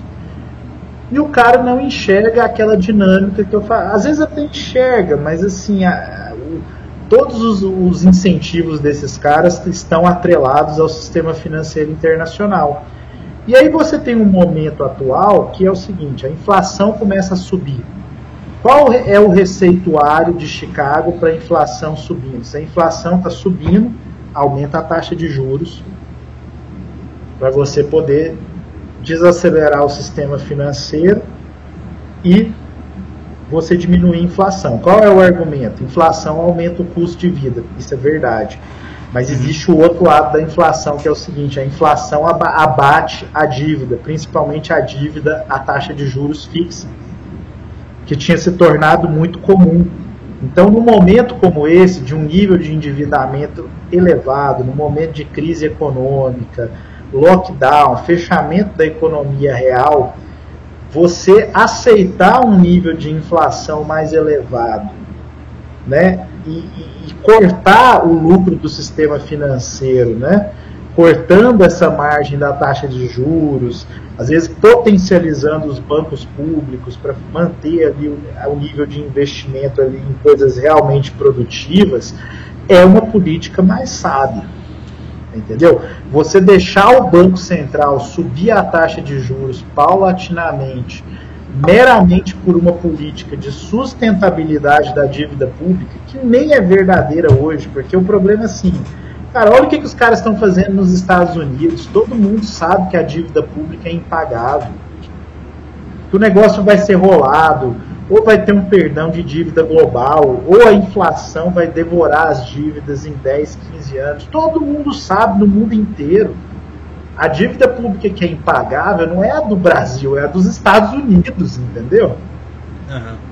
Então, assim, você matar a economia real por é, uma ortodoxia econômica financista pode ser um crime monstruoso contra a economia popular. Então, eu acho que a partir de agora o governo tem que assim, a inflação descontrolada que se torna hiperinflação, ela é um mal muito grande. Mas existe muita mitologia ao redor da, da hiperinflação.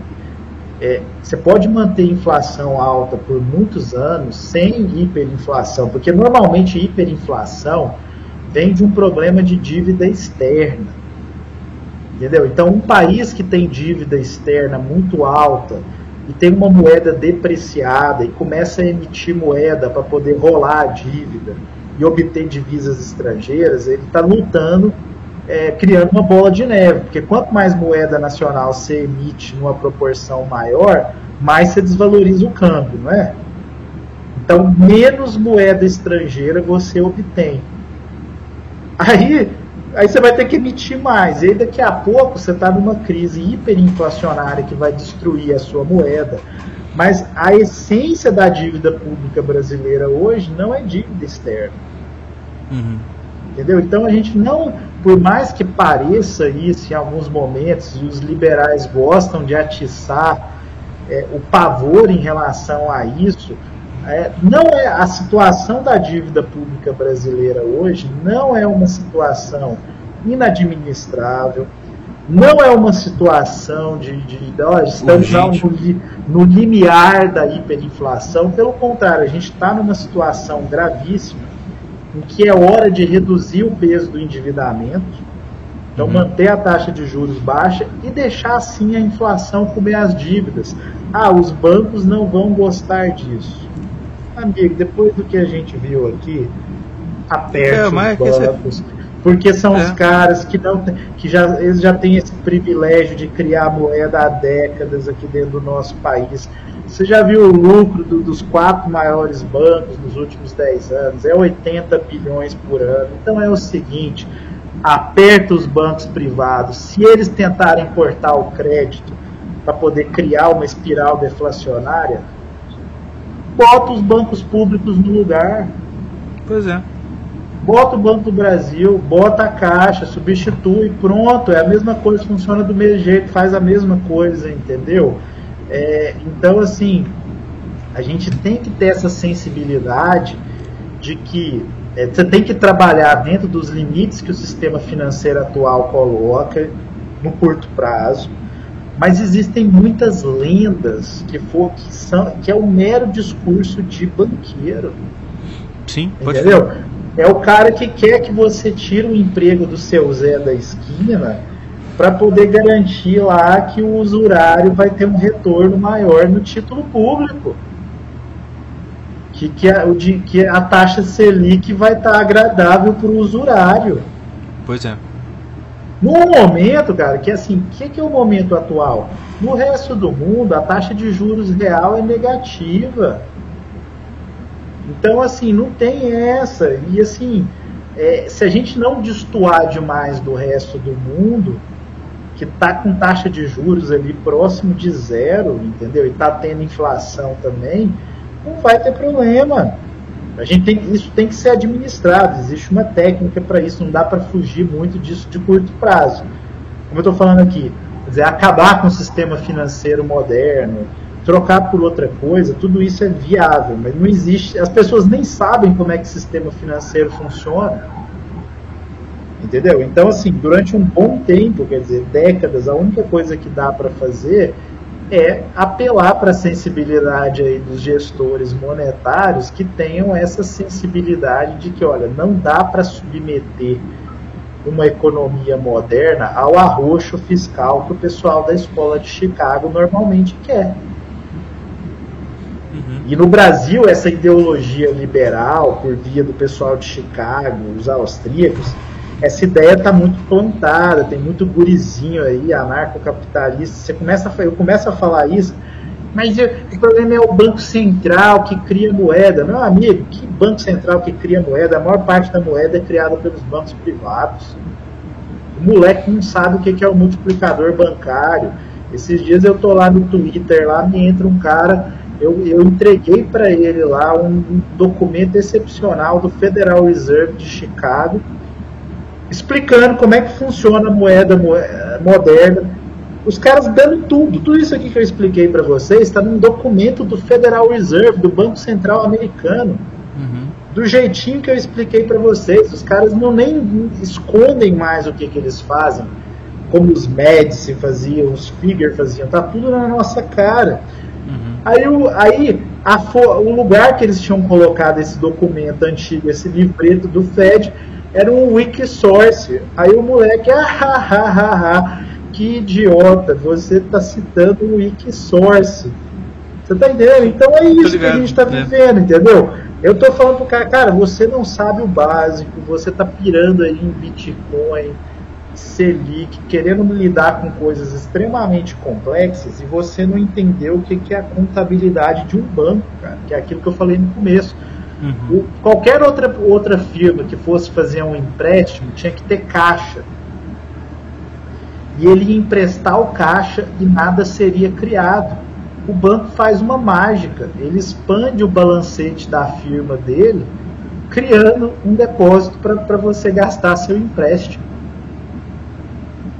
Cara, isso já é alucinante você imaginar que. Você, você olha assim, cara, por que, que, eu não tenho esse poder? Eu também quero ser banqueiro. Deixa eu abrir um banco aqui. Vem cá, pessoal, ó. Eu vou pegar um pedacinho de papel aqui, eu vou anotar aqui, ó. Você se endividou comigo.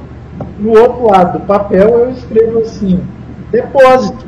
E magicamente esse papelzinho que eu escrevi aqui, todo mundo vai aceitar ele como moeda. E ó, me paga 20, 30% ao ano, 10, 15% ao ano por isso, por esse pedacinho de papel que eu inventei para você gastar. Cara. Hoje em dia tem até um, uma parada nova, né? Se eu falar do NFT. É. Peraí, o quê? NFT que é aquela coisa de você vender, tipo, fazer uma obra de arte virtual e vender, é isso? Né? É, é uma parada nova, eu não entendo muito bem o que, que é, não, mas. É, sinceramente, isso me parece, todas essas coisas assim de economia virtual atual, a nova geração está numa situação desesperadora. E eles estão querendo virar bancos e especuladores também. Eles estão querendo descobrir coisas que não são da economia real, que permitem a você. É aquela coisa, se você não pode vencê-los, junte-se a eles. Entendeu? Então vamos procurar alguma coisa especulativa que me permita ter enormes ganhos de capital. Entendeu? Tá todo mundo na nova geração louco com isso. Né? Uhum. Todo mundo. E, e eu falo, cara, tem uma coisa profundamente errada, cara. É, é, eu vi o José citando ali o, o, famoso poema do Ezra Pound, né, o If Usura, né, com usura, na tradução em português, que o Ezra Pound fala, olha, não tem mais o tecelão, cara, os moleques tinham que estar tá aprendendo a fazer coisa de verdade, quer dizer, vai ser fazendeiro, vai ser industrial, vai ser artesão, vai ser músico. Isso é economia de verdade, entendeu? Agora, pô, economia de verdade é virar day trader, é investir em Bitcoin. O que está sendo produzido por isso? Qual prato de comida que está enchendo porque o Bitcoin está explodindo? Entendeu? Qual uhum. prato de comida, qual, qual, qual grão de arroz está sendo produzido porque é, você faz day trade, que é um negócio puramente especulativo, fomentado também pelo crédito bancário, né, pelo crédito geral do sistema financeiro. Nada. E, no entanto, você está ensinando para as novas gerações que isso é economia de verdade. Isso é uma imensa armadilha, cara.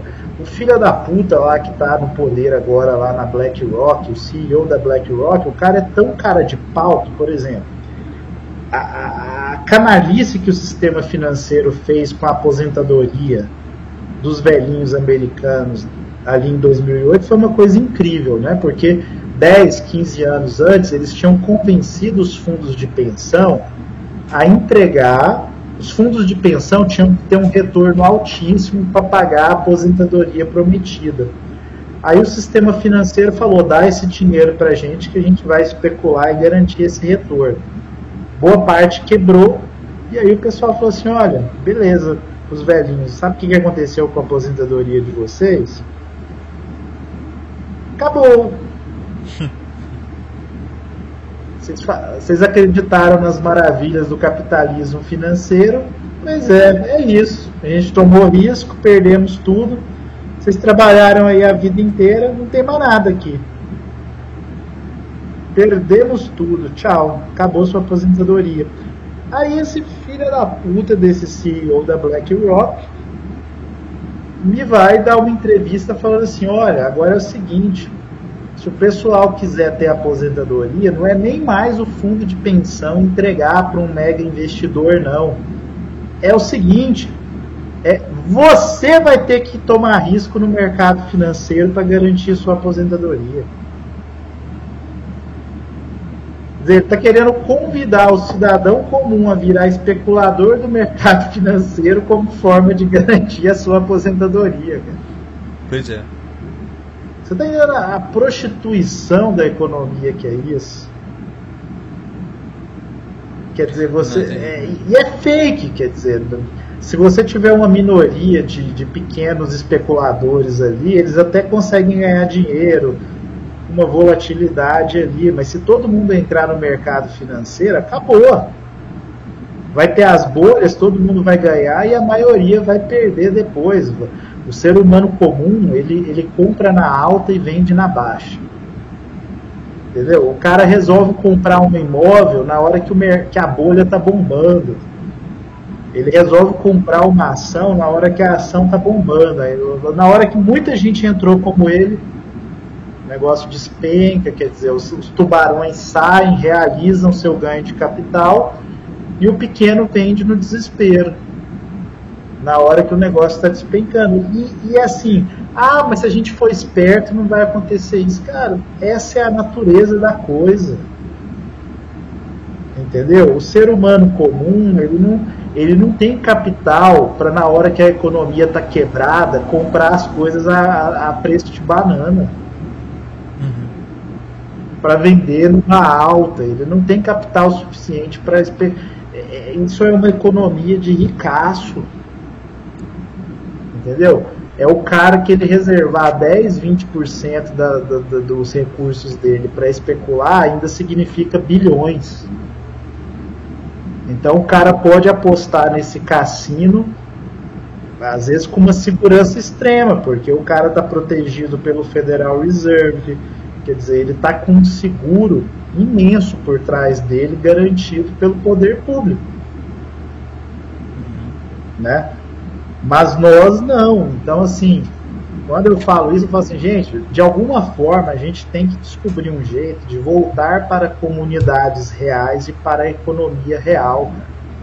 Uma coisa que eu falo para muitas pessoas, muitas vezes na vida, cara, se você não tem família extensa mais, muitas vezes você tem um casal de amigos que se um dia você precisa viajar, ou se um dia meramente você quer curtir uma noite fora com a sua esposa, aquele casal fica com teus filhos. Isso vale muitas vezes mais do que qualquer renda do mundo.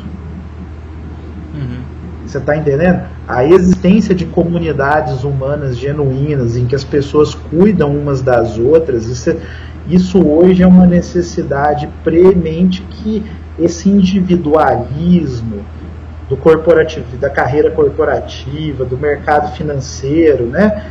Que é aquela coisa, por exemplo, no mercado imobiliário, né? Uma vez me contaram uma coisa que eu nunca esqueci, que é assim, vocês sabem que na Grécia antiga a palavra para casa, por exemplo, mudava a cada geração? Não. Vocês sabem por quê? Não. Porque é o seguinte, a palavra que na geração anterior significava casa, na geração posterior virava um quarto. Eita. Porque o filho construía em cima da casa que o pai tinha construído. E o neto continuava. E o bisneto continuava. Hoje, todo mundo no individualismo é assim, não, imagina construir uma casa maior para virar uma mansão de família, um patrimônio sólido que é de todo mundo. Mas aí tinha os problemas da família, né? Todo mundo morando junto, mas era assim a vida, né? E isso gerava uma riqueza familiar imensa. Hoje o sistema financeiro quer convencer cada casalzinho de 18 anos, casou, tem que comprar o seu. Ah, até pouco tempo atrás era isso, agora eles estão inviabilizando isso também. Você tem que comprar o seu cubículozinho. Uhum. Não existe mais a casa de família o bem de raiz de família, que resolviam, cara, quando você tinha isso, o problema da moradia para a maior parte das famílias estava resolvido perpetuamente se alguém conseguisse fazer isso. Verdade. Entendeu? Você matou isso. E agora você quer isso para promover especulação imobiliária. Todo mundo quer comprar a sua kitnetzinha ali de 50 metros quadrados de uma imensa torre que o sistema financeiro forçou a ser daquela forma. Uhum. Junto com o movimento ambientalista, que também nessa economia recessionária do financismo, aí eles vêm com o discurso, tem que ter controle populacional. É. Aí eles já forçam os arquitetos e as construtoras a fazer que, por definição, apartamento tem que ser minúsculo. Pode crer, pode crer para dificultar você a ter filho, cara. Exatamente. É o reino do satanás mesmo, não tem jeito não. Sim, é, é isso que eu falo, assim, a gente tem que despertar para a questão da, da, religião, da verdade, da, da moralidade genuína, mas, cara, cair no discurso de idealismo burguês, capitalismo é maravilhoso, acredite, você só não tá rico porque você é preguiçoso. Cara, tá boa. Uhum. é muito fácil um cara que já ficou rico de alguma forma fazer esse discurso. Pois é. E é incrível como que é, é, é, o, é o, todo mundo faz, faz é, é, é, esse discurso, né? É sempre assim, tipo, o, o cara Você faz um negócio. Esse, esse, é o discurso do sistema financeiro para te é. convencer que não tem nada errado, que tipo que, é, que, que, quer dizer que continua aí trabalhando igual um hamster, entendeu? Em vez de você dedicar uma hora a mais do dia para você cuidar genuinamente da educação dos seus filhos, aceitando os sacrifícios que isso implica, não. Eles querem é, é um novo discurso para reciclar aquele discurso da década de 80 da geração dos nossos pais que ferrou tanto a nossa geração. Qual era o discurso? Eu vou dar a melhor escola para o meu filho. Uhum. E o pai achando que isso resolvia alguma coisa, mal sabendo que o moleque tava, não sei, ele, às vezes o pai cristão não sabia que o moleque estava recebendo aula de educação sexual na melhor escola, que ele estava pagando uma fortuna. Pois é. Apre, aprendendo, a, quer dizer, aprendendo a ter sexo precoce, quer dizer, aprendendo, e aprendendo a odiar a religião também. Aprendendo a odiar a religião, aprendendo o marxismo na escola que o papai achava que porque só porque ele estava ganhando muito ele estava garantindo o melhor para o filho dele. Então esse discurso já não cola mais, quer dizer, as novas gerações elas estão ficando desanimadas com isso, porque os obstáculos diante delas são maior também. Aí você tem que criar um discurso motivacionista ainda mais radical. E tudo isso, cara, é promovido pelas big tech, pelo sistema financeiro para isso. É, isso não é novidade, isso aconteceu no Império Romano. Entendeu? O que, que é o Império? O que, que aconteceu no Império Romano e vários outros impérios? A usura também arrasou o Império Romano. O excesso de tributação, a atomização social. E aí o que começa a acontecer numa economia que você é tributado por todos os lados, usura para tudo quanto é lado, crise de endividamento. Cara, as pessoas começam a ver que o ganho marginal de trabalhar é cada vez menor. Aí sabe o que, que aí todo aí que começa a acontecer? Que quando o cara que está fazendo sacanagem, que está roubando, seja diretamente, seja por esquemas financeiros, ganha mais do que quem trabalha de verdade, cara, você está desmotivando brutalmente o trabalho, não tem motivacionismo que vai resolver isso, porque é um problema real. Aí o que, que acontece? Lá em Roma, por exemplo, cara, chegou um ponto que o Estado teve que fazer uma lei que o emprego público era hereditário. Se o teu pai lá era fiscal, você tem que ser fiscal também. Só que o cara que, que fiscalizava isso também não queria trabalhar. Porque não estava recebendo para trabalhar, não estava não tava tendo um salário bom. Então virou uma bagunça e a sociedade, em última instância, colapsou. A nossa sociedade está no limiar desse mesmo tipo de problema. Às vezes a gente fica pegando esse discurso de tiozão, é, vamos dizer assim, como boomer, né, como a nova geração gosta de falar, ah, esses moleques, tudo maluco. Existe uma verdade, quer dizer, a maluquice da ideologia está crescendo. Mas, cara, os obstáculos que estão sendo colocados na frente dessa molecada também são cada vez maiores. Verdade. Entendeu? Então, assim, esse discurso, ah, vocês que são preguiçosos, a gente está ignorando o conteúdo real, a gente está indo para idealismo, aquele idealismo burguês que o Marx criticava de forma correta. A gente está ignorando o elemento material. Quando eu falo para vocês, cara, você tinha um apartamento que antes custava 200 mil, agora está custando um, um milhão Cara, para quem já está mais ou menos estabelecido na economia com 40, 50 anos, ele até fala, ah, mas eu também estou ganhando mais na outra ponta. Agora, para o jovem que está entrando no mercado de trabalho agora, cara, isso é um muro de granito que você está botando na frente dele. Você está falando para o cara, às vezes assim, poderia ser até classe média alta, cara, ele vai olhar o salário e ele vai comparar, vai falar, cara, tá louco eu achei que isso aqui era suficiente, mas para eu ter esse conforto que eu imaginava, esse status, olha o que está na minha frente. Isso vale para todas as classes sociais, né? Então o cara ali mais pobre, que tava, às vezes ia ter um salário menor, de uma classe social menor, o cara ó, não é um milhão, mas é assim, o que custava 40 mil antes agora, custa 150, 200. Sim. Entendeu? Tá ferrando pra todo mundo. E aí, de repente o cara olha para isso, cara, como é que eu vou ser pai de família? E aí chega o discurso da beadagem, do, do gênero, e muita gente começa a cair nisso pela economia também. A gente tem que entender que, que os engenheiros sociais que estão promovendo essas ideologias, eles estão eles estão registrando milimetricamente essas mudanças da economia também. Quer dizer, a turma que os Rockefeller, que essa turma está pagando aí, os cientistas sociais, eles estão analisando isso. Geração após geração, e essas coisas são extremamente bem calculadas. Então a gente cair no discurso do sistema financeiro, de guerra de gerações, alta acusação, é você que não quer trabalhar, é não sei o que, cara, é, é assim, é verdade, existe gente preguiçosa Existe um, um, problema de motivação às vezes na vida, mas cara, existe um problema real da economia real que está sendo causado pelo sistema financeiro. Se a gente partir para discurso moralista na economia, a gente só vai ferrar a cabeça da maior parte das pessoas. Só para influencer ganhar dinheiro e big tech ganhar dinheiro. Pois é, pode crer. Mas então é isso, meus é amigos. Ó, duas horas e cinco de programa.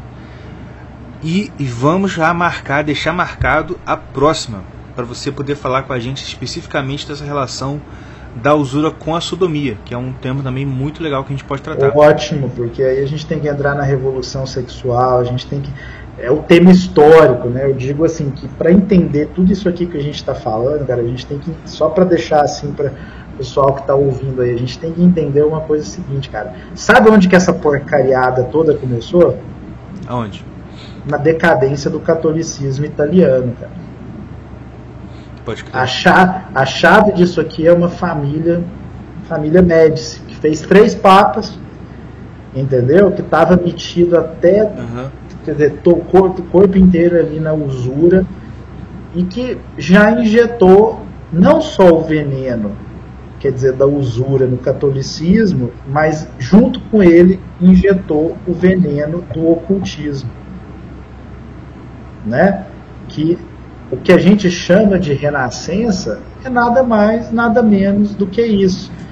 Você injetou já ali num altíssimo nível, dentro do catolicismo, a magia neoplatônica, o hermetismo, entendeu? A cabala, certo? Tudo isso já contaminou a igreja nessa época que a gente chama da Renascença, andando lado a lado com esse problema da usura. Eu já antecipo aqui que, na verdade, é muito simples entender isso. Lembra que eu falei que dentro da igreja católica, forte, ortodoxa, genuína, o usurário tinha que fazer restituição para receber confissão e ser aceito na sociedade normal? Uhum. Cara, de repente aparece magia neoplatônica. Meu amigo, se você fizer uma macumba aqui, cosmológica, você vai ascender sem precisar ter esses problemas morais. O cara que está afundado na usura, na sodomia, ele acha isso uma maravilha. Uhum. Ah, então quer dizer que eu vou aqui subir na alta mística sem precisar me consertar segundo essa, essa dureza da moral católica. Opa! É, isso aqui que eu falei para vocês é basicamente o que dá para você deduzir, por exemplo, da vida espiritual e psíquica de um sujeito chamado Cosimo de Médici, que é o, gran, o genuíno fundador da Casa Médici. Foi por isso que ele bancou um macumbeiro neopagão que veio lá da, da, junto com a comitiva ortodoxa para o concílio de Florença, chamado Pletão Genisto. Ele bancou esse cara ali para fomentar Marcílio Fitino, Pico della Mirandola, Academia Platônica de Florença, para poder fomentar a via larga do neopaganismo em oposição à via estreita do cristianismo, que não tolerava nem a usura e nem a sodomia. Né? Florença, nessa época, também ficou famosa por ser uma cidade de sodomitas. Né? Pois é. É isso. Então, gente, muito obrigado pela presença de todos que ficaram aqui até agora. Muito obrigado novamente, Murilo, pela aula que você deu aqui pra gente. Agradeço. Foi muito bacana. E vamos lá. Vamos lá. A Mordecai Tião faz aquele jabazinho de final de de encerrar o nosso podcast. Quem, ah, deixa eu só deixar aqui uma mensagem, né? Quem quiser ver mais materiais sobre isso, eu fiz um grupo no Telegram ah, se, sim, você digitar, se você digitar Murilo Rezende com S lá, usura e sodomia né, no Telegram lá, vocês vão encontrar o grupo é aberto.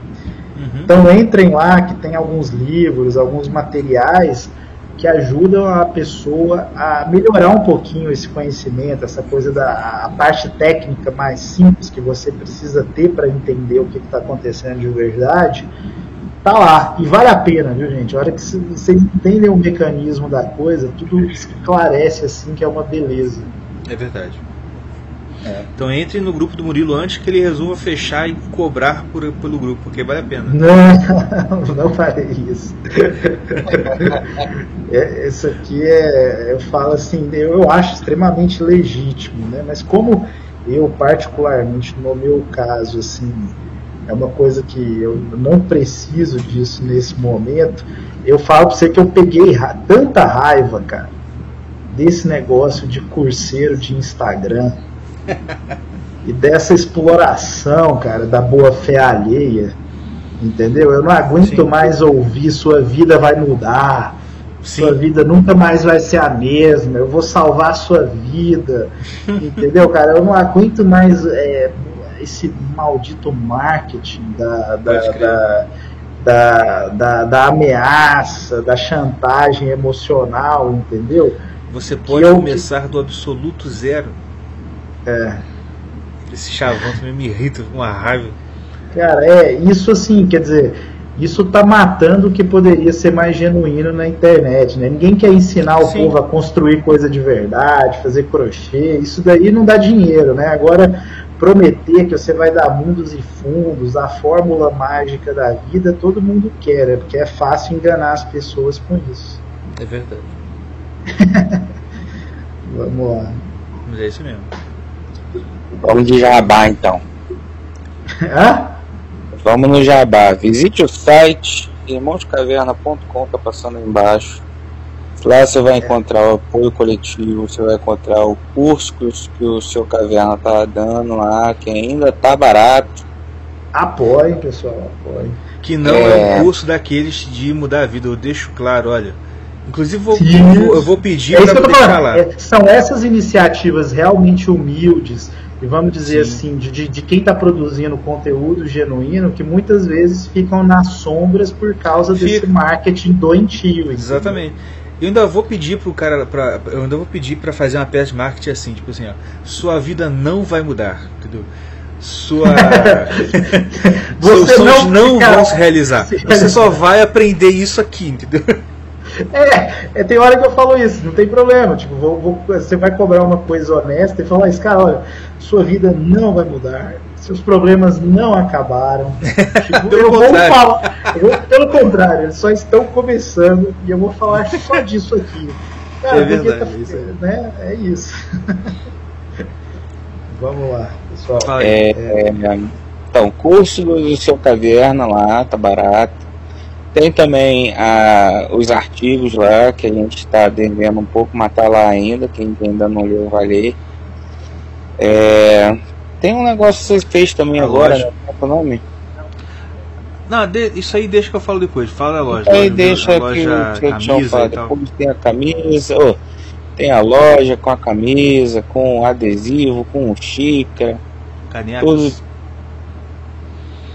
E, e, obviamente, a Von Sim. oficial, vonpipe.com.br que está lá, sua loja de software.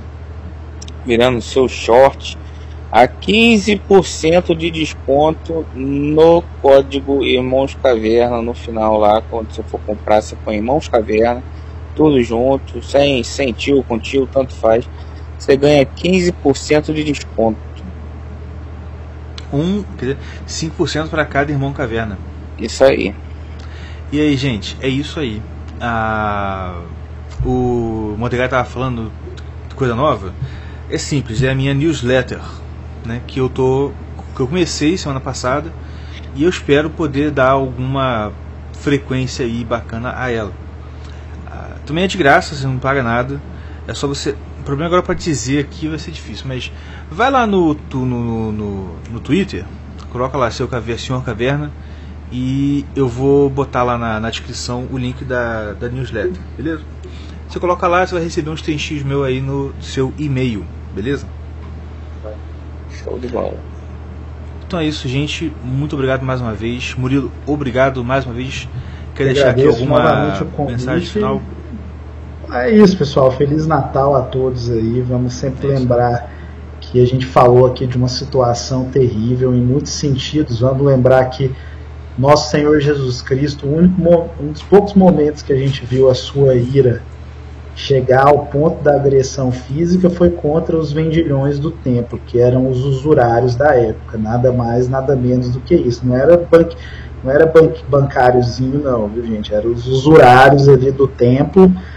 Então é isso, em certo sentido, é, esse sistema do demônio, que é o sistema financeiro internacional, a, a identidade espiritual por trás disso é a mesma identidade de quem cometeu o maior crime de todos os tempos, que foi a paixão de Cristo, quer dizer, a o assassinato do próprio Deus, né?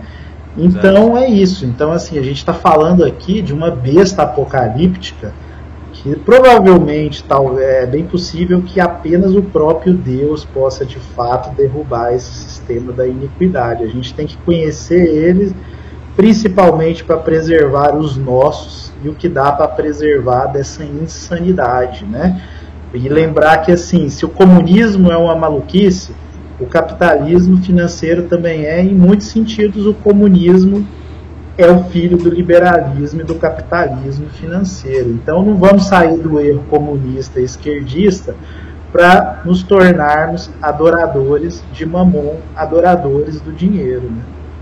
E por isso Exatamente. e nos vamos nos concentrar nas coisas que realmente importam, né? Que é tá chegando aí o Natal e ele exatamente representa exatamente tudo que importa na vida humana.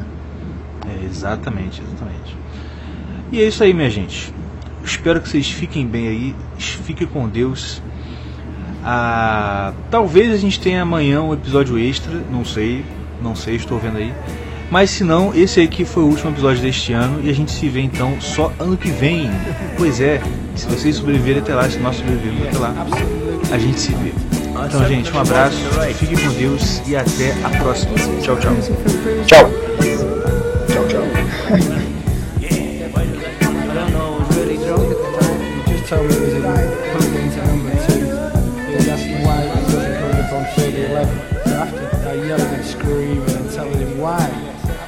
coming on fair level.